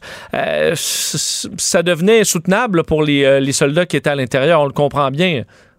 Oui, oui, puis attends, là, il va falloir voir dans les prochains jours, il va falloir surveiller ça, comment les services de propagande du Kremlin vont exploiter ça. Et pour une fois, là, Poutine a l'occasion de se péter les bretelles. Il a l'occasion de dire voilà, on a gagné, on a réussi à écraser les résistants euh, à Mariupol. Et là, même semble-t-il qu'il y a des équipes euh, d'enquêteurs de l'armée russe qui sont sur place, là, je pense qu'ils vont essayer d'impliquer, de faire porter le chapeau à beaucoup d'atrocités qu'eux ont commis à Mariupol, mais là, ils vont dire, voilà, c'est tel et tel prisonnier ukrainien qui ont, qui ont fait ça. Tu vas voir comment, au niveau de la propagande, ils risquent d'exploiter ça. Moi, évidemment, peut-être que je rêve en couleur, là, mais j'espérerais, disons, que ce serait peut-être une occasion, euh, Poutine donc pouvant euh, euh, dire ben voilà, j'ai un peu, on a réussi à ce fois-là. Espérons que ce soit l'occasion pour une reprise des négociations entre les Ukrainiens et les Russes. J'y crois pas beaucoup, mais disons qu'il y a un faible espoir que ça pourrait aller dans cette direction-là. En tout cas, on va le savoir dans, les, dans les prochains jours euh, comment ça va se développer. Euh, donc, Normand, je voyais quand même dans les. J'ai vu un extrait aujourd'hui dans les. Euh, on sait qu'il y a des émissions en Russie là, où les commentateurs euh, ben, font juste dire à quel point Poutine est merveilleux, puis que la, mission spéciale se déroule comme sur des roulettes, mais des fois, il y a des, petits, des, des, petites fissures là-dedans. Puis j'en voyais un qui disait OK, ça, ça a plus de bon sens, le monde est, retourné contre nous. c'est pas vrai que les Ukrainiens, parce que je pense que c'est ce qu'on spinne un peu dans le pays, que les, les, les soldats ukrainiens sont au bord là, de, de lâcher prise, alors que lui dit c'est complètement faux, ils vont se battre jusqu'au dernier. Euh, penses-tu qu'il peut commencer à avoir une fissure de plus en plus grande chez les proches de, Vladimir Poutine ou, euh, ou ça bouge très peu encore? Écoute, c'est incroyable, justement, ce que tu racontes là. C'est un haut gradé des forces militaires russes, un colonel de l'aviation qui est à la retraite et qui est devenu un commentateur, un analyste politique pour les questions militaires international qui est, qui est respecté. Et là, il était interviewé euh, à la principale émission d'affaires publiques du réseau national russe, c'est-à-dire le réseau de propagande de Poutine, par la, par la principale animatrice journaliste de ce réseau-là, puis s'est mis à dire Hey, là, ce qu'on nous dit ici sur la, façon dont ça se passe en Ukraine, c'est pas vrai. Les Ukrainiens sont vraiment très compétents sur la façon dont ils mènent la guerre. Et en plus de ça, ils peuvent, euh, ils sont soutenus par l'OTAN, par les États-Unis, qui leur fournit des armes, et c'est notre armée à nous qui subit, qui subit des, euh, des revers. Et puis, c'est des gens, euh, il y a plusieurs personnes qui sont pas nécessairement très compétentes. Des hey, c'est vraiment unique. J'ai hâte de voir euh, puis ça, encore une fois, on va parce que ça, ça vient de se passer là, il y a moins de 48 heures. Alors j'ai hâte de voir ce qui va y arriver à, ce type-là. Oui. pays où tu n'as même pas le droit d'utiliser le mot guerre parce que tu peux être arrêté et accusé là, de, de, de crimes de, euh, de trahison si tu dis qu'il y a une guerre qui se déroule en Ukraine. Alors, deux choses là. Ou bien c'est un gars qui est extrêmement courageux euh, au point de pouvoir dire la vérité comme ça et de, et de prendre tous les risques, ce que ça veut dire pour lui-même, ou comme c'est un haut gradé qui a des contacts dans les, bien sûr, dans les hauts niveaux des, du, du, ministère russe de la Défense, peut-être qu'il reflète là des, des propos, des mentalités qui se développent actuellement au sein de l'état-major russe, où eux autres aussi se disent Hey, ça marche pas, on est mal organisé et puis euh, ça va pas du tout bien. Ben la preuve, c'est que les Ukrainiens hein, euh, euh, dans le nord est du pays sont rendus sur la frontière russe actuellement. Alors ça va pas bien, bien sûr. Là, ils vont pouvoir dire à Mariupol, ben on a gagné. Mais Mariupol, c'est un, un élément ponctuel sur l'ensemble du front de l'Est. Ça va pas du tout bien pour eux. Et probablement que là, il, il commence à avoir des grognements même au sein des forces armées russes. En tout cas, euh, on va voir comment ça va évoluer. Mais est-ce que quand même, parce que l'ultime peur, euh, Normand, euh, bon, ici et un peu partout à travers le monde, c'est l'escalade nucléaire. Ça demeure le dernier recours de la, de la, Russie, ce qui nous fait quand même peur. Mais là, on se dit, bon, de, ce qui circule beaucoup, c'est que Vladimir Poutine n'est vraiment pas en santé. On voit toutes sortes d'images à chaque fois. Là.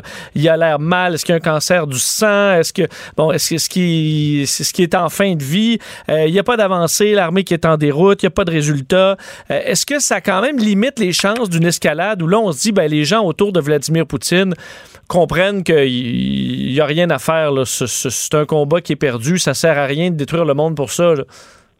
Il faut, il faut l'espérer. Il faut espérer justement que euh, dans l'entourage ou dans la, haute direction militaire, dans l'état-major général russe, là, qu'il y a de plus en plus de gens qui se disent ça. Puis moi, je fais un parallèle avec ce qui est arrivé, tu te rappelles, à la fin de l'administration Trump. Hein? au Pentagone, on avait tellement peur justement que Trump, se, se, voyant défait, essaie de provoquer une crise internationale. Les généraux, puis on, l'a appris parce que plusieurs généraux qui ont accordé des entrevues, qui ont écrit des livres, les généraux américains au Pentagone se sont entendus que si Trump essayait de faire des choses comme ça, il désobéirait aux ordres et puis il n'essaierait pas ou il participerait pas là, à, une, à une provocation internationale. On peut espérer que du côté russe, il y a un phénomène semblable qui est en train de se développer actuellement. Donc, quand même, Normand, c'est fou de dire qu'en l'espace de 3-4 ans, dans les deux plus grandes puissances nucléaires, des généraux sont obligés de se préparer à désobéir au président. c'est quand même impensable. Oui, c'est quand même quelque chose. Hein? Qui, quelqu'un m'aurait dit ça, là, il y a, euh, il y a trois ans, j'aurais dit, voyons, c'est des choses. Quelqu'un m'aurait dit qu'il y a eu une guerre en Europe en, 2022, il y a un an, là encore, ben moi, il y a quel... Tu sais, moi, je pensais que Poutine essaierait de euh, jouer sa négociation au maximum, faire ses menaces, mais qu'il n'irait pas jusque-là. et non, il l'a fait. Alors, je veux dire, on peut pas. euh, je pense que c'est. Tu sais, euh, il y a, euh, George Bernard Shaw a déjà dit il faut jamais faire de prédictions, et particulièrement quand ça concerne l'avenir. Très bien dit. On va se laisser là-dessus. Merci beaucoup, Normand. Toujours un plaisir. À demain. OK, salut. Salut. Acheter une voiture usagée sans connaître son historique, ça peut être stressant. Mais prenez une pause. Et procurez-vous un rapport d'historique de véhicule Carfax Canada pour vous éviter du stress inutile. Carfax Canada. Achetez l'esprit tranquille. La Banque Q est reconnue pour faire valoir vos avoirs sans vous les prendre. Mais quand vous pensez à votre premier compte bancaire, tu sais, dans le temps à l'école, vous faisiez vos dépôts avec vos scènes dans la petite enveloppe. là. Hmm, C'était bien beau. Mais avec le temps, ce vieux compte-là vous a coûté des milliers de dollars en frais, puis vous ne faites pas une scène d'intérêt. Avec la Banque Q, vous obtenez des intérêts élevés et aucun frais sur vos services bancaires courants. Autrement dit, ça fait pas mal plus de scènes dans votre enveloppe, ça. Banque Q. Faites valoir vos avoirs. Visitez banqueq.ca pour en savoir plus. Ici Ricardo. Et Émilie, marchand d'IGA. On a envie de vous inspirer à bien manger. À moins de 5 la portion. Suffit de repérer les produits valeurs sûres et de les cuisiner avec une de nos recettes. Les valeurs sûres, c'est bien pensé, hein? Bien sûr! Détails sur IGA.net. Cube Radio. Cube Radio. Cube Radio. Pour comprendre même les dossiers les plus compliqués, Vincent Dessereau. On est de retour pour euh, parler d'un sujet très sérieux qui, euh, faut dire, a évolué au fil des dernières années. Pas pour le mieux, euh, le dossier de fait des surdoses de drogue. On pense aussi de la drogue de mauvaise qualité où il y a eu des produits extrêmement dangereux qui ont été ajoutés. Je, me souviens d'avoir vu la série excellente faite par Samian sur le fentanyl. Le fentanyl, la menace où on voit la destruction que ce genre de produit-là peut faire dans, dans la société. Il y a une hausse de surdoses sur euh, le territoire, entre autres de la capitale nationale, euh, ce qui amène la création d'un service d'analyse des drogues en matière de prévention, le CIUS de la capitale nationale, qui euh, réagit donc à cette, euh, cette hausse euh, de, de surdoses sur son territoire. Pour en parler, Dr Anne-Frédéric Lambert, médecin spécialiste en santé publique et en médecine préventive au CIUS de la capitale nationale, elle qui est également au euh, Centre de réadaptation en dépendance euh, de Québec. Euh, euh, Dr Lambert, bonjour. Bonjour, Monsieur Dessereau. Euh, bon, donc la situation euh, s'est dégradée dans la capitale nationale depuis euh, les dernières années, c'est ce qu'on comprend? En fait, oui, nous, c'est ce qu'on ce qu'on- ce qu'on- ce qu'on surveille, en fait, c'est des, signalements de surdose mortelle. Évidemment, je mets un petit bémol dans le sens que c'est des signalements qui sont faits par nos partenaires de manière volontaire. Donc, ça donne, ce n'est que la pointe de l'iceberg qu'on voit. Mais euh, ce qu'on voit, c'est que depuis, en fait, 2020, donc euh, depuis le début de la pandémie environ, là, on a une, euh, une augmentation donc de nos signalements de surdoses mortelles et non mortelles, davantage de nos surdoses non mortelles. Ça s'est stabilisé depuis 2021, mais pour vous donner quelques chiffres, là, au niveau des surdoses mortelles en 2020, c'est 37 décès qu'on a eu dans la capitale nationale et 30 en 2021. Puis au niveau de nos surdoses non mortelles, en 2020, 151 signalements et en 2021, c'est monté à 409 signalements. Donc, euh, Et là, et, et on va on va séparer parce que je, je comprends que ça, ça, ça se mélange, là, mais entre les, euh, les, les non mortels et les mortels, souvent les produits sont un peu un peu différents. Euh, commençons par les mortels. Qu'est-ce qui qu'est-ce qui tue encore sur le sur le territoire? Est-ce que c'est encore le fentanyl? En fait, je vous dirais que ce qu'on voit le plus fréquemment, c'est que les gens consomment plusieurs choses. Donc, c'est de la polyconsommation qu'on voit. Euh, au niveau du fentanyl, je vous dirais, heureusement pour la région de la capitale nationale, on est encore épargné versus ce qu'on a pu voir dans l'Ouest dans les dernières années et qu'on voit apparaître à Montréal euh, depuis les, deux dernières années. Mais euh, on a environ le, quart de nos surdoses mortelles où il y a des opioïdes qui sont, qui sont impliqués pas nécessairement du fentanyl, de ces de ces euh, de ces surdoses-là, là, il y a à peu près le quart des surdoses aux opioïdes qui sont dues au fentanyl. Sinon, c'est d'autres opioïdes, par exemple du glodide, de l'hydromorphe contin, par exemple. Euh, sinon, on a beaucoup d'amphétamines aussi qui peuvent être impliquées et de la cocaïne. Est-ce que euh, ça vient par, vague, ça, ou vous dites, OK, là, en ce moment, il y a quelque chose de dangereux qui circule, puis à un moment donné, vous voyez, OK, ça s'est passé, euh, il y a une accalmie, ou est-ce que c'est vraiment du cas par cas quelqu'un qui va tomber sur, euh, une substance dangereuse, puis que ça revient à peu près toujours au même rythme? Mhm. Je vous dirais qu'on a eu justement une vague, là, ça commence à dater, mais en 2017, où on avait eu la première apparition de fentanyl, puis on avait eu plusieurs décès liés à cette substance-là.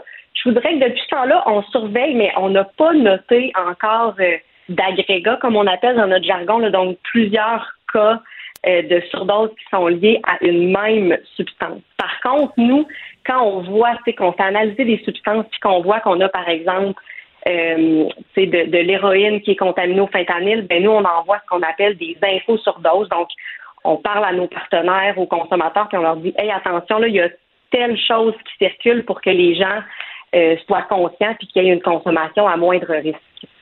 Euh, on parlait des surdoses mortelles. Euh, je comprends que dans le non mortel, on peut bon, ne pas mourir d'une surdose euh, de, Mhm. de drogue très bon de, de, d'héroïne ou tout ça, mais dans le cas des non mortels, je comprends que un des points qui inquiète beaucoup, c'est le GHB. J'ai eu des cas dans mon entourage immédiat, récent, qui m'ont un peu secoué en disant ma foi, ok, ça arrive couramment d'être drogué dans des bars, dans des événements, et ça, vous avez des drapeaux jaunes aussi là-dedans. Euh, oui, puis je voudrais qu'avec le GHB, euh, vous avez bien raison, c'est la substance qu'on retrouve le, le plus souvent dans nos euh, dans nos signalements de surdose non mortels. Je voudrais qu'il y a deux phénomènes avec le GHB. Là, oui, on voit, comme vous mentionnez, des personnes qui peuvent être droguées à leur insu là, euh, dans les bars. Donc oui, on a des des surdoses euh, à ce niveau-là, mais on a quand même des consommateurs aussi, si je peux dire, réguliers de GHB. Donc, qui consomment euh, volontairement du GHB. Puis ce qu'on voit, on n'a pas été on en fait tester des fois du GHB. Euh, ce qu'on entend dans la rue, c'est qu'il est de moins bonne qualité, mais il n'a jamais été contaminé avec d'autres substances, par exemple du fentanyl. Mais il se passe un phénomène à ce niveau-là, puis on a énormément de surdoses. OK. Est-ce que c'est qu'on se trompe, euh, les, utilisateurs se trompent de quantité, euh, en prennent par erreur plus qu'il fallait? Est-ce qu'on a un doigt un peu sur sur ce qui se passe? C'est extrêmement difficile à dire. On a des hypothèses. Nous, tu vous dites c'est ça, des plus grandes quantités, peut-être. On a quand même fourni justement là, au niveau de la santé publique des, outils à nos consommateurs, des, des, des, des feuillets d'information, des dosettes pour qu'ils mesurent justement la quantité qu'ils prennent. Mais malgré ça, ce qu'on voit, c'est ce que les gens nous disent, les consommateurs, c'est le GHB, il y a des mauvaises batches, il y a de l'air plus fort, plus puissant. Mais comme je vous dis, les analyses qu'on peut faire au niveau des laboratoires, c'est vraiment des analyses qualitatives. Là, on ne peut pas quantifier. Fait malheureusement, j'ai pas de, de réponse claire à vous fournir aujourd'hui à ce sujet-là. Euh, donc, l'une des initiatives euh, faites pour essayer d'aider dans cette, euh, cette, hausse de cas, c'est la, la, la création sur, le, sur, sur le territoire donc d'un- projet pour aller tester là, ces, ces, ces drogues, donc service d'analyse des drogues en matière de prévention. Comment ça fonctionne, ce genre de- de- d'endroit-là? Oui, en fait, euh, c'est ça au Québec, on, on, on- tente, euh, en fait, on, on est dans le début là, des démarches pour implanter. Il y en a quand même déjà quelques-uns euh, euh, services comme ça ailleurs au Canada et maintenant dans quelques régions de la province. Euh, il y a différents types de modèles, mais ce qu'on veut, c'est vraiment que les gens puissent avoir en temps réel, euh, qu'ils sachent un peu ce qui se passe dans leur substance. Fait qu'il y a différentes technologies qui existent. Là, je peux nommer par exemple la, la, la spectrométrie infrarouge, la, la colorimétrie, on a des, des bandelettes de détection, de la, de la chromatographie. Donc, on a, on utilise d'habitude un ensemble de, de, de techniques comme ça pour euh, pouvoir tester ce que les gens prennent. Et euh, il y a différents modèles. On n'a pas encore déterminé quel allait être notre modèle à Québec. Est-ce que ça va être une, une unité mobile, ça va être un site fixe. On est en train de faire un, un sondage auprès des usagers pour savoir qu'est-ce qui vous correspond, qu'est-ce qui vous satisferait comme service. Euh, les objectifs, en fait, un, c'est, je voudrais qu'il y ait des objectifs individuels et collectifs. Euh, au niveau individuel, c'est sûr que quand les gens viennent et qu'on dit, ben, dans votre substance, il y a telle, telle, telle chose. Ah, je pensais pas qu'il y avait ça. Ben, c'est de faire du counseling sur la consommation à moindre risque. Consomme moins, euh, peut-être ne consomme pas plusieurs dépresseurs en même temps, fait plusieurs choses. Puis on a aussi un objectif collectif de dire ben si on trouve des substances qui sont contaminées puis qui peuvent être dangereuses qui mènent à des surdoses, ben c'est de diffuser cette information là le plus rapidement possible aux consommateurs puis aux organismes communautaires pour dire hey attention on a trouvé une petite pilule là elle ressemble à ça puis il y avait du fentanyl ou de l'isotonitazène dedans. Fait que euh, c'est vraiment le, genre de les objectifs. Est-ce que dans un grand niveau de dépendance, quelqu'un qui est dépendant à l'héroïne, au crystal meth et tout ça, ils, il doit y en avoir plusieurs qui n'ont même pas une volonté de faire le test. Est-ce que, est que vous voyez quand même ça, qu'il y a de l'intérêt à dire ouais, je, je, vais aller faire tester ma drogue ou euh, et qu'est-ce qui arrive si euh, on comprend qu'il y en a, ils, sont un peu au, dernier dollar pour avoir euh, leur consommation, ils en ont besoin parce qu'ils sont extrêmement, c'est des mm-hmm. dépendances extrêmes. Et je pense que dans certains cas, on leur dit ben il y a du fentanyl, ils vont le prendre quand même. Euh, ben absolument. Puis de, de plus en plus, ce qu'on voit, c'est qu'il y a des gens qui recherchent du fentanyl. Je vous dirais moins dans la capitale nationale, mais dans d'autres dans d'autres régions. Euh, c'est sûr que l'objectif n'est pas de, de, rejoindre tout le monde. Je voudrais c'est pour ça qu'on fait une consultation actuellement auprès de nos, nos usagers. Euh, c'est de savoir, ben, est-ce que vous allez l'utiliser, ce, ce, ce, ce Est-ce que vous trouvez ça pertinent? Ben, ce qu'on entend dans la rue actuellement, c'est oui, on en a besoin, c'est un programme euh, qui est dans l'approche de réduction des méfaits, donc un service qui est complémentaire à d'autres services, par exemple, le service de consommation supervisée qu'on offre déjà. Oui, on parle de la personne qui consomme, qui a une, très grande dépendance, comme vous l'avez mentionné, mais ce service-là est beaucoup plus large que ça. On s'attend à voir, par exemple, des, des gens qui consomment quand ils sont dans les milieux festifs, donc qui veulent, qui prennent des drogues de manière plus récréative, si je peux dire, puis qui veulent faire, qui veulent faire tester leur substance peut-être des jeunes aussi, c'est qui commencent à consommer puis qui, ont, sont plus craintifs, qui veulent voir ce qu'ils ont dans leur substance. Donc, on tend à rejoindre pas seulement que les grands consommateurs euh, qui ont des grandes dépendances, ça s'applique vraiment à un public qui est, beaucoup plus large. Est-ce que, parce que vous parlez tantôt d'un peu des moyens, il y avait les bandelettes, est-ce qu'il y a des mhm. façons simples euh, et, accessibles et peu chères de rendre ça disponible? Euh, simple et peu cher, tout ensemble, non. je dirais que c'est pour ça qu'on fait un mélange. En fait, actuellement, dans la région, on a déjà des bandelettes de détection du fentanyl qui sont disponibles auprès de nos organismes communautaires, qui ont quand même une certaine limite. Je n'entrerai pas dans les détails scientifiques. C'est pour ça qu'en fait, pour le, service plus euh, le service à plus large ampleur qu'on cherche à développer, on va avoir une combinaison de techniques parce que euh, chacun a leur force et leur, euh, leur point plus faible. Donc souvent, c'est une combinaison. C'est fait que la même substance, on va la tester avec différents éléments, dépendamment de, de, de, de de plusieurs considérations que, je vous épargne, mais euh, c'est pour ça hmm. qu'on envisage plusieurs technologies dans le même service je comprends que vous travaillez euh, bon, en, dépendance, mais un mot sur, parce qu'on parlait du GHB, euh, pour les gens qui en ont euh, mm-hmm. sans leur consentement dans, dans, un bar, par exemple, est-ce qu'il il y a des façons de tester ces verres? On avait vu différentes techniques, mais est-ce que, il me semble que c'est pas facile en ce moment de, de si on veut être prudent, là où on a quelque chose d'un peu louche, d'aller faire un test?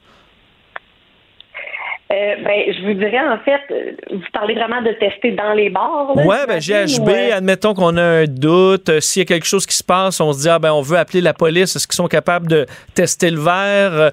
Est-ce que ça, c'est rendu disponible de façon simple ou non? Ben, en fait, je vous dirais qu'il y a quand même des techniques, là, de, puis, puis je suis pas, je vous dirais que je suis pas l'experte en la matière, bien humblement, mais il y a quand même là, certaines technologies qui ont été développées d'espèces de, de napperons qui pourraient en fait détecter le GHB dans des verres. Euh, de ce que vous mentionnez de ne pas rappeler la police et tout ça, malheureusement, eux n'ont pas, de, à ma connaissance, d'éléments pour tester rapidement. Donc, c'est sûr qu'il y a, quand on en trouve dans la rue, on peut les faire analyser dans des laboratoires, mais tu sais, des techniques d'analyse euh, en temps réel de GHB, c'est dans un bar, c'est quand même plus complexe. C'est dommage parce que si on voit que quelqu'un m'a donné un verre, euh, lui là, il est louche, je, mon ami est tombé d'un pomme à la suite du verre, euh, tu sais, des policiers peuvent tester, ok parfait, on a, on, on, se montre une preuve assez vite, peut-être dans les outils qui manquent un peu, mais vous questionnez en terminant, docteur Lambert, sur sur les trousses de naloxone, ça semble être vraiment quelque chose qui fonctionne extrêmement bien. Est-ce que ça on a de la difficulté s'en procurer? Est-ce que c'est euh, est-ce qu'il y en a suffisamment en circulation pour pouvoir être rapidement utilisé en cas de besoin? Euh, je peux parler pour euh, pour la capitale nationale. On a travaillé très fort depuis depuis les cinq dernières années pour que ce soit justement très facilement accessible. Donc actuellement, dans toutes les pharmacies, les pharmacies communautaires, la naloxone est, est, accessible gratuitement. Donc, on peut se rendre dans les pharmacies et dire je veux une trousse de naloxone. Euh, on a plusieurs redistributeurs, dont des organismes communautaires qui peuvent en distribuer. Évidemment, notre service de consommation supervisée peuvent en, distribuer. Euh, moi, personnellement, dans mon bureau aussi là, de, de clinicienne qui voit des consommateurs, j'ai toujours ma, ma pile de trousses de naloxone, je peux en donner. Donc, je dirais que oui, c'est quand même euh, facilement accessible, puis on conseille vraiment à tous les consommateurs et personnes qui côtoient des consommateurs de d'avoir une trousse pour pouvoir euh, venir en aide en fait au, parce que ça, ça a vraiment un, effet assez époustouflant quand même pour avoir vu des images de policiers, par exemple, qui ont touché à du, du fentanyl, qui est encore plus violent que le, que le fentanyl, qui tombe tout de suite en, overdose. Euh, ça a un effet, euh, un effet instantané ou presque. Ben oui et non, dans le sens que l'analoxone est vraiment un antidote pour les opioïdes. Donc oui, qui inclut là, par exemple le fentanyl et ses analogues. Par contre, justement, on voit tellement d'opioïdes qui sont de plus en plus puissants. Vous avez nommé le, le fentanyl, le carfentanyl, on peut parler d'isotonitazène. Parfois, ça prend plus qu'une, plus que deux. Fait qu'on peut monter jusqu'à 4, 5, 6, 7 doses de naloxone qui sont nécessaires. Ça, c'est important pour les consommateurs ouais, de savoir. Puis la, la naloxone agit moins longtemps que les opioïdes dans le corps habituellement. Fait la personne peut s'éveiller, revenir de sa surdose, mais retomber en surdose parce que la naloxone ne fait plus effet. Fait que ça, c'est des éléments qui sont enseignés en fait aux consommateurs quand on leur donne des trousses pour qu'ils sachent en fait comment venir en aide là, à, leur, euh, à hmm. leur connaissance dans, un, dans le cas d'une surdose. Je comprends qu'après une surdose, euh, si on donne l'analoxone que ça va mieux, il ne faut pas prendre pour acquis que c'est fini. Là, donc, aller à l'hôpital ou poursuivre, euh, poursuivre la surveillance, disons. Exact. Il faut poursuivre la surveillance, rester à avoir de l'analoxone encore. Puis oui, absolument, conseiller à tout le monde de se rendre dans les centres hospitaliers là, euh, par la suite pour poursuivre la surveillance et avoir d'autres soins euh, au besoin. Puis sinon, c'est sûr qu'en prévention, c'est de dire ben quand c'est des nouvelles substances que les gens consomment, qui ne savent pas d'où ça vient, c'est de de diminuer la quantité de, de, de, de, substances qui est consommée, de ne pas mélanger les substances, parce que c'est des, des, petits éléments à prendre en considération pour euh, essayer de limiter en fait les surdoses mortelles, mais aussi non mortelles. Donc, ce service euh, d'analyse des drogues qui sera attendu là, à l'hiver 2023, euh, une belle initiative. Docteur Anne-Frédéric Lambert, merci infiniment d'avoir été là. Ben, c'est moi qui vous remercie. Au revoir, docteur Lambert, médecin spécialiste en santé publique et en médecine préventive au CIUS de la capitale nationale. Acheter une voiture usagée, ça peut être stressant, mais prenez une grande respiration. Et imaginez-vous avec un rapport d'historique de véhicule Carfax Canada qui peut vous signaler les accidents antérieurs, les rappels et plus encore. Carfax Canada. Achetez l'esprit tranquille. La Banque Q est reconnue pour faire valoir vos avoirs sans vous les prendre. Mais quand vous pensez à votre premier compte bancaire, tu sais, dans le temps à l'école, vous faisiez vos dépôts avec vos scènes dans la petite enveloppe. Hmm, c'était bien beau. Mais avec le temps, ce vieux compte-là vous a coûté des milliers de dollars en frais, puis vous ne faites pas une scène d'intérêt. Avec la banque Q, vous obtenez des intérêts élevés et aucun frais sur vos services bancaires courants. Autrement dit, ça fait pas mal plus de scènes dans votre enveloppe, ça. Banque Q, faites valoir vos avoirs. Visitez banqueq.ca pour en savoir plus. Ici Ricardo. Et Émilie, marchand d'IGA. On a envie de vous inspirer à bien manger. À moins de 5 la portion. Suffit de repérer les produits valeurs sûres et de les cuisiner avec une de nos recettes. Les valeurs sûres, c'est bien pensé, hein? Bien sûr! Détails sur IGA.net. Mario Dumont. Joignez-vous à la discussion. Appelez ou textez le 187 Cube Radio 1877 827 2346.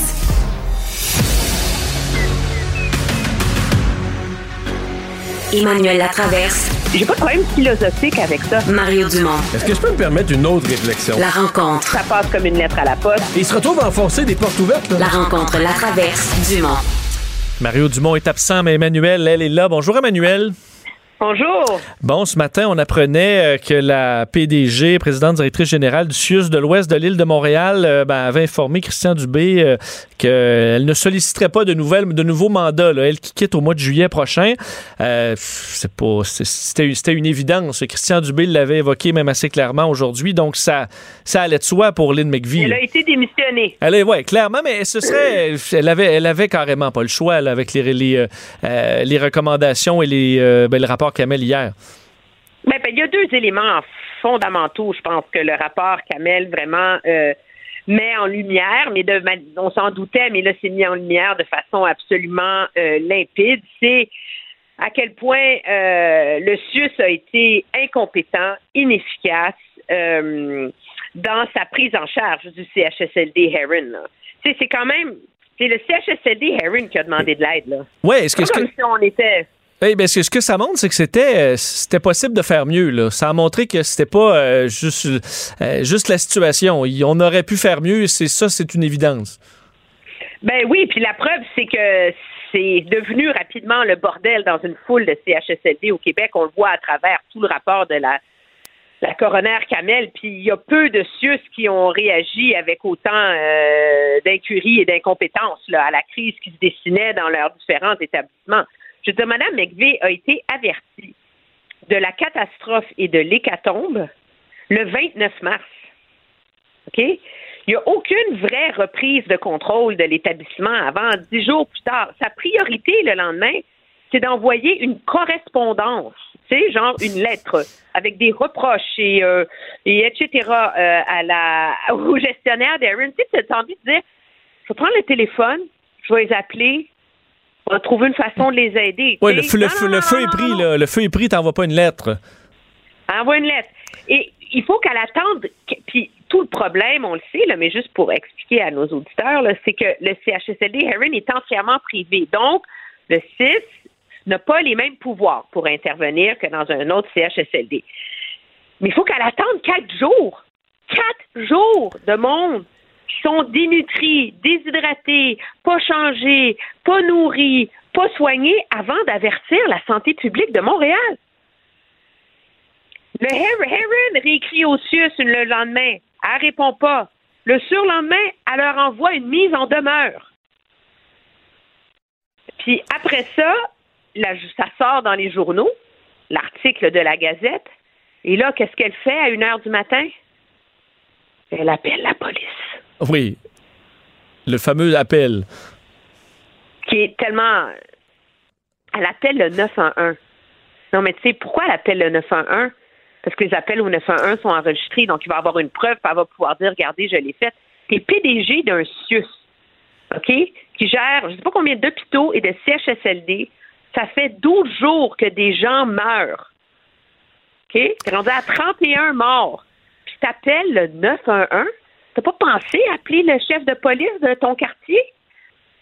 Et Emmanuel, il y a quand même, parce que je, on veut pas, je comprends qu'il y a de l'imputabilité au sommet là, pour le gouvernement, puis pour le docteur Arruda, puis qui a fait plein d'erreurs et tout ça, mais euh, on comprend que dans la première vague, c'était le chaos. Là, et quand au sommet de la hiérarchie, on, on chômait pas, on avait des crises après crises, et que c'est un peu aux dirigeants en dessous à monter leur niveau de jeu, là, comme le fait tous les patrons d'entreprises qui ont eu à gérer la COVID, on est obligé d'être flexible, puis de gérer avec moins de personnel, puis à gauche, à droite, puis trouver des nouveaux horaires et compagnie. C'était quand même à eux aussi à, euh, à se retrousser les manches, puis à foncer dans cette crise-là. Donc, on peut pas pointer du doigt uniquement le sommet de la hiérarchie. C'est pour ça que ça c'est normal que les PDG euh, ben, ils aient à répondre de ça et soient imputables.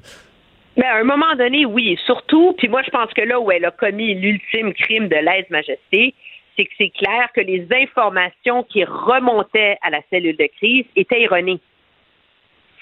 Donc, tu sais, je ne veux pas reprocher au gouvernement Legault de ne pas être intervenu plus vite à Heron. Si eux, le message qu'ils avaient, c'est que la prise en charge était faite. Ben, comme toutes les fois où, Mme McCann disait ah, on confirme, on a tous les équipements nécessaires, puis à gauche, à droite, on disait on n'a rien, on n'a rien, mais l'information qui, qui lui arrivait, euh, c'était ça. Donc, à un moment donné, quand la communication est mauvaise euh, en haut, euh, on n'a pas la bonne information, on ne peut pas prendre de bonnes décisions. Non, puis les électeurs vont juger de si Monsieur le gouvernement Legault est à blâmer pour la mauvaise préparation des CHSLD. C'est ses orientations politiques. On apprend que des ministres, un ministre et des sous-ministres qui avaient même pas lu le rapport de préparation à une pandémie rédigé après le H1N1, parce que ça faisait objectivement deux mois qu'on savait qu'une pandémie, euh, tu sais, que ça allait assez mal, de plus en plus mal à l'échelle de la planète. Tu te dis à moment donné, un samedi soir, si tu, euh, je vais me le faire imprimer puis je vais le lire. Mais il y a d'autres choses dans ce rapport-là. Puis moi, je pense qu'il faut le mentionner. Ce qui est très troublant, c'est que la coroner Kamel passe au travers de 53 décès différents. Et il y a un phénomène qui revient souvent. Tu sais, c'est la fameuse question des niveaux de soins tu sais, que tu donnes à des personnes âgées en perte d'autonomie, etc. Est-ce que tu réanimes, tu réanimes pas? Est-ce que c'est des soins de confort? Est-ce que tu t'acharnes ou pas? Est-ce que tu t'acharnes ou pas? Et il y a plusieurs instances où euh, on a recommandé la sédation palliative. C'est essentiellement mettre quelqu'un sur de la morphine jusqu'à ce qu'il meure, là, sans que le médecin se soit déplacé. Oui, parce qu'on parlait de, ré- de rencontres euh, virtuelles au- pour des cas aussi lourds. rencontre virtuelle pour soigner, c'est déjà, il y a des remises en question. Mais là, un médecin ne se déplace pas pour confirmer qu'on va faire de la sédation palliative, ce qui est, c'est, un millimètre avant l'aide médicale à mourir, là. On s'entend. C'est une conversation téléphonique de quelques minutes avec la famille, là. Un cas absolument aberrant qui a lieu au mois de janvier, là. Alors, ça n'a rien à voir avec la pandémie. Euh, éclosion d'influenza dans un CHSLD. La femme va s'occuper de son mari à tous les jours.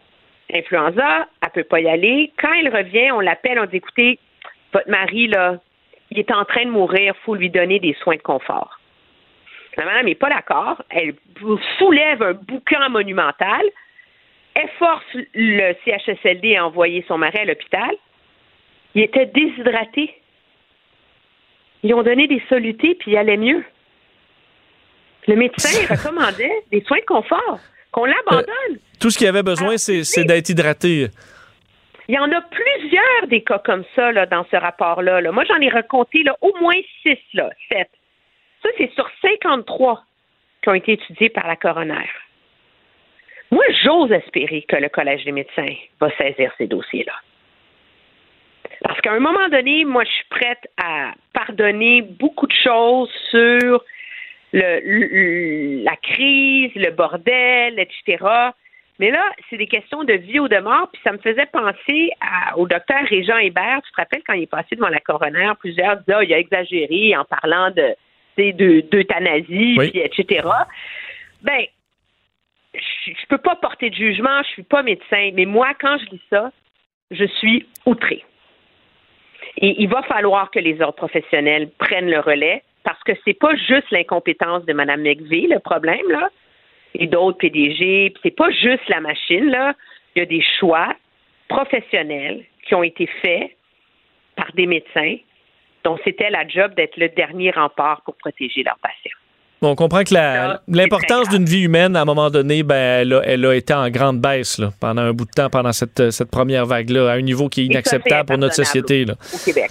Euh, un mot, euh, Emmanuel, sur euh, ce tableau de bord, peut-être dans les nouvelles plus positives. On verra ce que ça donne, mais Christian Dubé présentait son, tableau de bord, donc plein d'indicateurs qui permettent de suivre la performance du réseau de la santé. Là. Puis on parle des services en première ligne, les chirurgies d'urgence, les ressources humaines, on a bon les inscriptions à un médecin de Il y famille. a tout là-dedans, c'est fou. Euh, Je veux dire, tout est là, là. Est-ce que, ben, est-ce que ça t'impressionnait? Euh, sûr qu'il reste à voir à quel point ce sera de- des informations bien. impressionnant, là.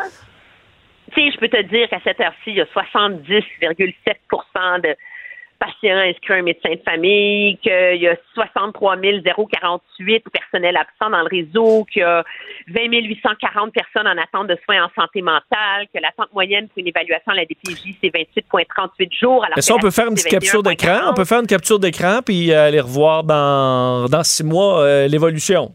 Ça donne ça Ben, au je pense moins. que les journalistes, moi, il va falloir que j'apprenne à être meilleure dans mes captures des- d'écran. là. Donc, c'est sûr que ça permet, moi, je pense, qu'il y a quelque chose d'important là-dedans, c'est un débat éclairé sur l'état du réseau.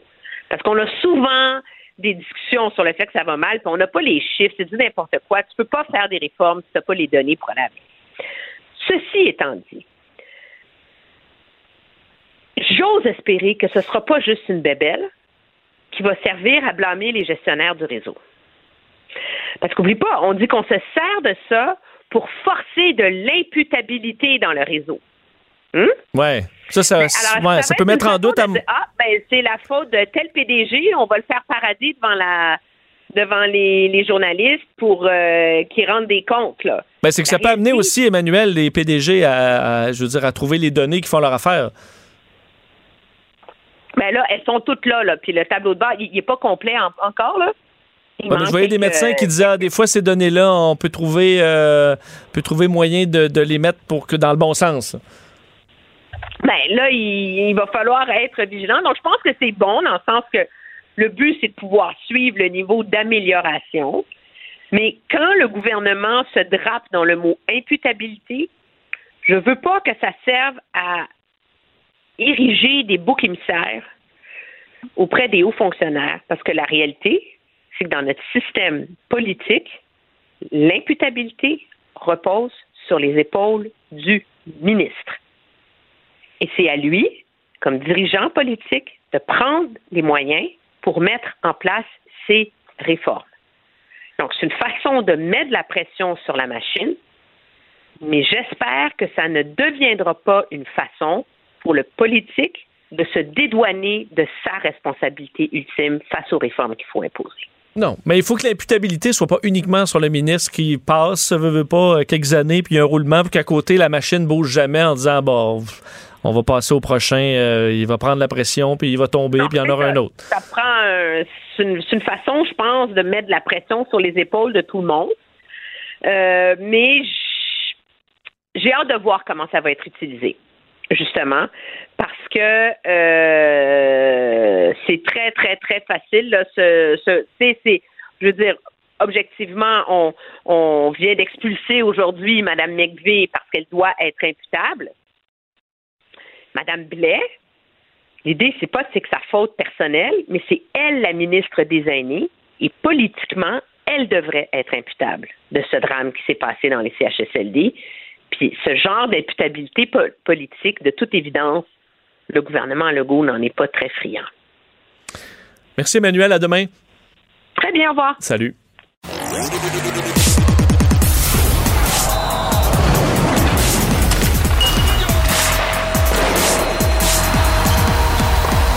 Jean-François Barry, un chroniqueur pas comme les autres. On rejoint Jean-François Barry. Salut Jean-François. Salut Vincent. les pingouins, euh, c'est. Euh, ben en fait, moi, qui est un fan, je peux dire, je les ai perdus de vue un peu. J'ai déjà été un grand fan des pingouins. On sait que mhm. c'est un, peu, euh, c'est un peu la fin d'une époque et on est revenu là-dessus aujourd'hui. Ouais, ben après l'élimination, évidemment, comme ça se fait pour le Canadien, ça se fait ailleurs aussi. Les gens vont chercher leur vider leur casier et font des points de presse.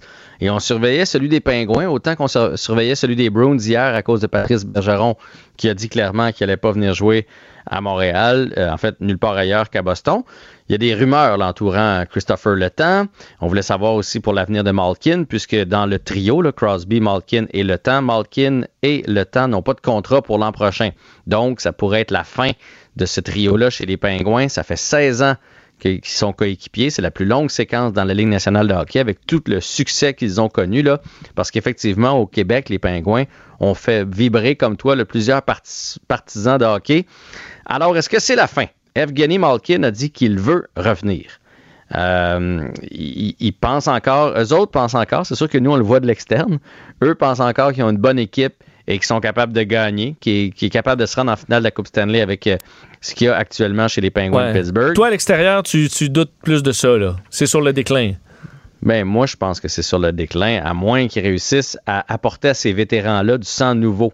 Mais ça peut plus reposer sur les épaules de Le Temps, Malkin et Crosby, avec un goaler euh, euh, chambranlant puis une brigade défensive ordinaire. Si on les entoure, ça peut être des, pièces du puzzle, mais ça peut plus être le centre du puzzle. Et malheureusement, avec les salaires qui commandent, c'est comme impossible d'aller chercher d'autres joueurs vedettes alentour, mm. à moins de rester à rabais. Donc, il l'a dit, il voudrait rester. Il a un grand respect pour Crosby, pour le temps, pour tout ce qu'ils ont vécu ensemble, et il est prêt à, avoir un peu moins de sous. En même temps, il a quand même dit, les bons joueurs dans la Ligue nationale, ça se paye. Il y a quand même eu un point par match euh, malgré l'âge qui avance. Et il a rappelé que l'important, au-delà de l'argent, c'est sa famille. Donc, euh, sa famille doit être heureuse, mais il, veut aussi assurer l'avenir de ses enfants et prendre soin de ses parents. Ça m'a bien fait rire. Ouais, je, pense... ouais, je pense que quelques millions de plus ou de moins, euh, ses parents vont bien aller. là. Ben, d'après moi, ses parents doivent être plus vieux. on jase, là. Fait que je, je, peux, je peux pas croire que Malkin, là, j'essaie de trouver, j'aurais dit aller avant, j'ai pas pensé faire ça. Euh, combien il y a d'argent de fait depuis le début de sa carrière? Parce qu'il veut que ses parents roulent en Bentley jusqu'à la fin de leur vie, ils vont pouvoir, là. Ouais. Il a fait 122 millions jusqu'à maintenant depuis le début de sa carrière. Fait que si l'avenir de ses enfants et euh, ce qui reste à ses parents ne sont pas assurés, c'est parce qu'il y en a flobé quelque part. Bon, euh, mais, ça, mais, mais Jean-François, individuellement, là, on comprend le trio, on, le défait. le temps, Malkin, pour une équipe, quel genre d'équipe a besoin de ça? Qu'est-ce que ça fournit? c'est quoi la valeur? Je comprends que c'est encore élevé, mais que ça, ça va baisser à chaque année. Ouais, ben là, ça dépend. C'est un coup de pub quand même. Evgeny Malkin s'amène dans ton équipe. Là, c'est tout un, coup de pub. Mais il y a 35 ans. Là, faut pas l'oublier. Fait que est-ce qu'il y a une équipe qui va se risquer à lui donner, mettons, 3 ans de contrat à 6 millions par année, par exemple? C'est, tout un ben, on paye Gallagher combien, non? Ouais, ouais, c'est ça. je sais. Gallagher a juste 30, hein, on l'oublie. Fait que ça, c'est pour Malkin. Euh, Christopher Le Temps, lui, a dit qu'il voulait euh, signer pour 5 ans. Il veut jouer encore 5 ans, il se sent capable de jouer pour 5 ans. Puis effectivement, dans les séries, il avait pas l'air d'un défenseur fatigué, un euh, défenseur qui. Tu sais, lui, c'est tellement facile pour lui de patiner. Fait qu'il veut un contrat de 5 ans. Il aimerait bien rester avec les Pingouins, mais il était moins, moins incisif euh, qu'Evgeny Malkin. Et il y en a plusieurs qui pensent qu'il pourrait se servir de Montréal euh, pour son attachement pour euh, Montréal, pour, pour Kent Hughes, etc., comme effet de levier. Tu sais, tu négocies avec Montréal, puis là, Montréal t'allonge, je sais pas, moi, 6 millions pour 5 ans, et tu te retournes du côté des autres équipes, comme ça s'est déjà fait, et les autres équipes offrent plus. Alors, ça va être à suivre, mais ça se pourrait qu'on les revoie tous les trois à Pittsburgh l'an prochain. On a d'autres bilans à analyser, entre autres celui de Philippe Dano. Philippe Dano qui n'a euh, pas de regret, hein, je vais te le dire, il avait l'air plutôt sincère dans son point de presse. Euh, c'est une bonne décision. Il est content que les Kings aient tenu promesse. Parce que dans le fond, là, c'était pas juste une question d'argent, on s'en rend compte. Lui, il croyait en ses aptitudes offensives, il l'a dit, et il voulait une équipe qui allait lui donner la chance de faire ça. Ça ne tentait pas d'être cantonné dans le rôle d'attaquant défensif. Les Kings lui ont dit qu'ils croyaient en ça, eux autres aussi. Donc, il a signé là-bas, oui, pour 500 000 de plus, mais c'était surtout pour la vision. Il avait envie de se prouver. On a juste une carrière d'envie, surtout quand on est joueur de hockey, ça dure 10-12 euh, ans. Fait qu'il avait envie de l'essayer. Puis écoute, il y a eu une saison phénoménale. Euh, ça a été un des meilleurs joueurs des Kings. Il a produit à l'attaque tout en continuant d'être bon en défensive. Alors non, il ne regrette pas son move. Et un dernier bilan, celui des Leafs, un bilan qui fait qui est, extra, qui, est dans la douleur, encore une fois. Ben, en fait, c'est qu'on avait hâte de voir qu'est-ce qui allait se passer du côté des Leafs. Et finalement, puis je pense, même si, tu sais, ça nous a fait sourire leur élimination. Là. C'est pas le temps de tout jeter. Là. Ils ont une fichue de bonne équipe, les Maple Leafs. Ils auraient dû remporter cette série-là, pour être honnête. Euh, et c'est ce que Shanahan a dit aujourd'hui. Il n'y aura pas de mouvement de panique chez les Maple Leafs de Toronto. On va pas changer d'entraîneur. On va pas changer le DG. Là. On sait qu'on a juste été malchanceux. On a affronté les, champions de la Coupe Stanley en partant dans les séries. Euh, Austin Matthews, il reste encore deux ans à son contrat, un marqueur de, de, de, de 60 buts, t'échanges pas ça. Bref, euh, ça ne veut pas dire qu'il n'y aura pas des transactions mineures, mais le cœur des Maple Leafs va demeurer il n'y aura pas de panique de ce côté-là. Donc, euh, Austin Matthews ne va pas changer d'adresse et se retrouver avec le Canadien de Montréal. Faites-vous-en pas. Bergeron est en nomination? Oui, Patrice Bergeron en nomination pour euh, le trophée Frank Selke, donc pour le meilleur attaquant défensif de la Ligue. C'est la onzième fois de suite qu'il est en nomination pour ce trophée-là. Il l'a déjà gagné quatre fois. Le récipiendaire de ce trophée-là, la dernière fois, c'est Alexander Barkov. Il est aussi en nomination. Et Elias Lindholm est l'autre candidat. Et on parle on vient sur des échanges de joueurs du CH, des joueurs qui, euh, qui sont toujours en action. Oui, mais en fait, j'ai vu cette nouvelle-là tantôt dans le site Dans les coulisses, puis euh, je trouvais ça quand même intéressant. Dans le fond, le Canadien, à la date limite des transactions, on a échangé quatre joueurs au total. On a échangé Tyler Toffoli, Lekonen, Cherrott et Kulak. Et les quatre ont réussi à passer la première ronde. Donc, les quatre jouent encore au hockey. Hmm. Même si ça s'est fait dans la douleur pour certains, ils étaient bien tristes de quitter Montréal. Je me demande présentement à quel point ils sont. oui, ils ont évité une année de misère et en plus, sont dans les séries. Là. Exactement. Donc, Toffoli avec les Flames, Lekonen, évidemment, avec l'Avalanche du Colorado, une équipe qui pourrait gagner la Coupe Stanley. Ben Charrot avec les Panthers de la Floride. C'est lui, il y a tout un défi qui s'amène en avant de lui avec euh, la, série de la Floride. Et euh, Brett Kulak avec les Oilers de Parlant de séries, euh, deux séries qui débutent ce soir? Oui, deux séries. Écoute, on va commencer avec Tampa Bay Floride. C'est probablement la série où le hockey va être le plus relevé. point de vue vraiment là, talent, là, si vous êtes des amateurs de talent, de, de, de beaux jeux, de beaux jeux de passe, de système, etc. Là, euh, le Lightning de Tampa Bay, on le sait, équipe euh, gagnante de la Coupe Stanley lors des deux dernières années, affronte les champions de la saison régulière, les Panthers de la Floride. Tu sais que l'année passée, les deux équipes se sont affrontées. Évidemment, tu auras compris que les Panthers ont perdu en 6 je pense que cette année, les Panthers vont prendre leur revanche, surtout que Tampa Bay avait l'air d'avoir la langue longue et on dirait un peu moins affamé lors de la première ronde.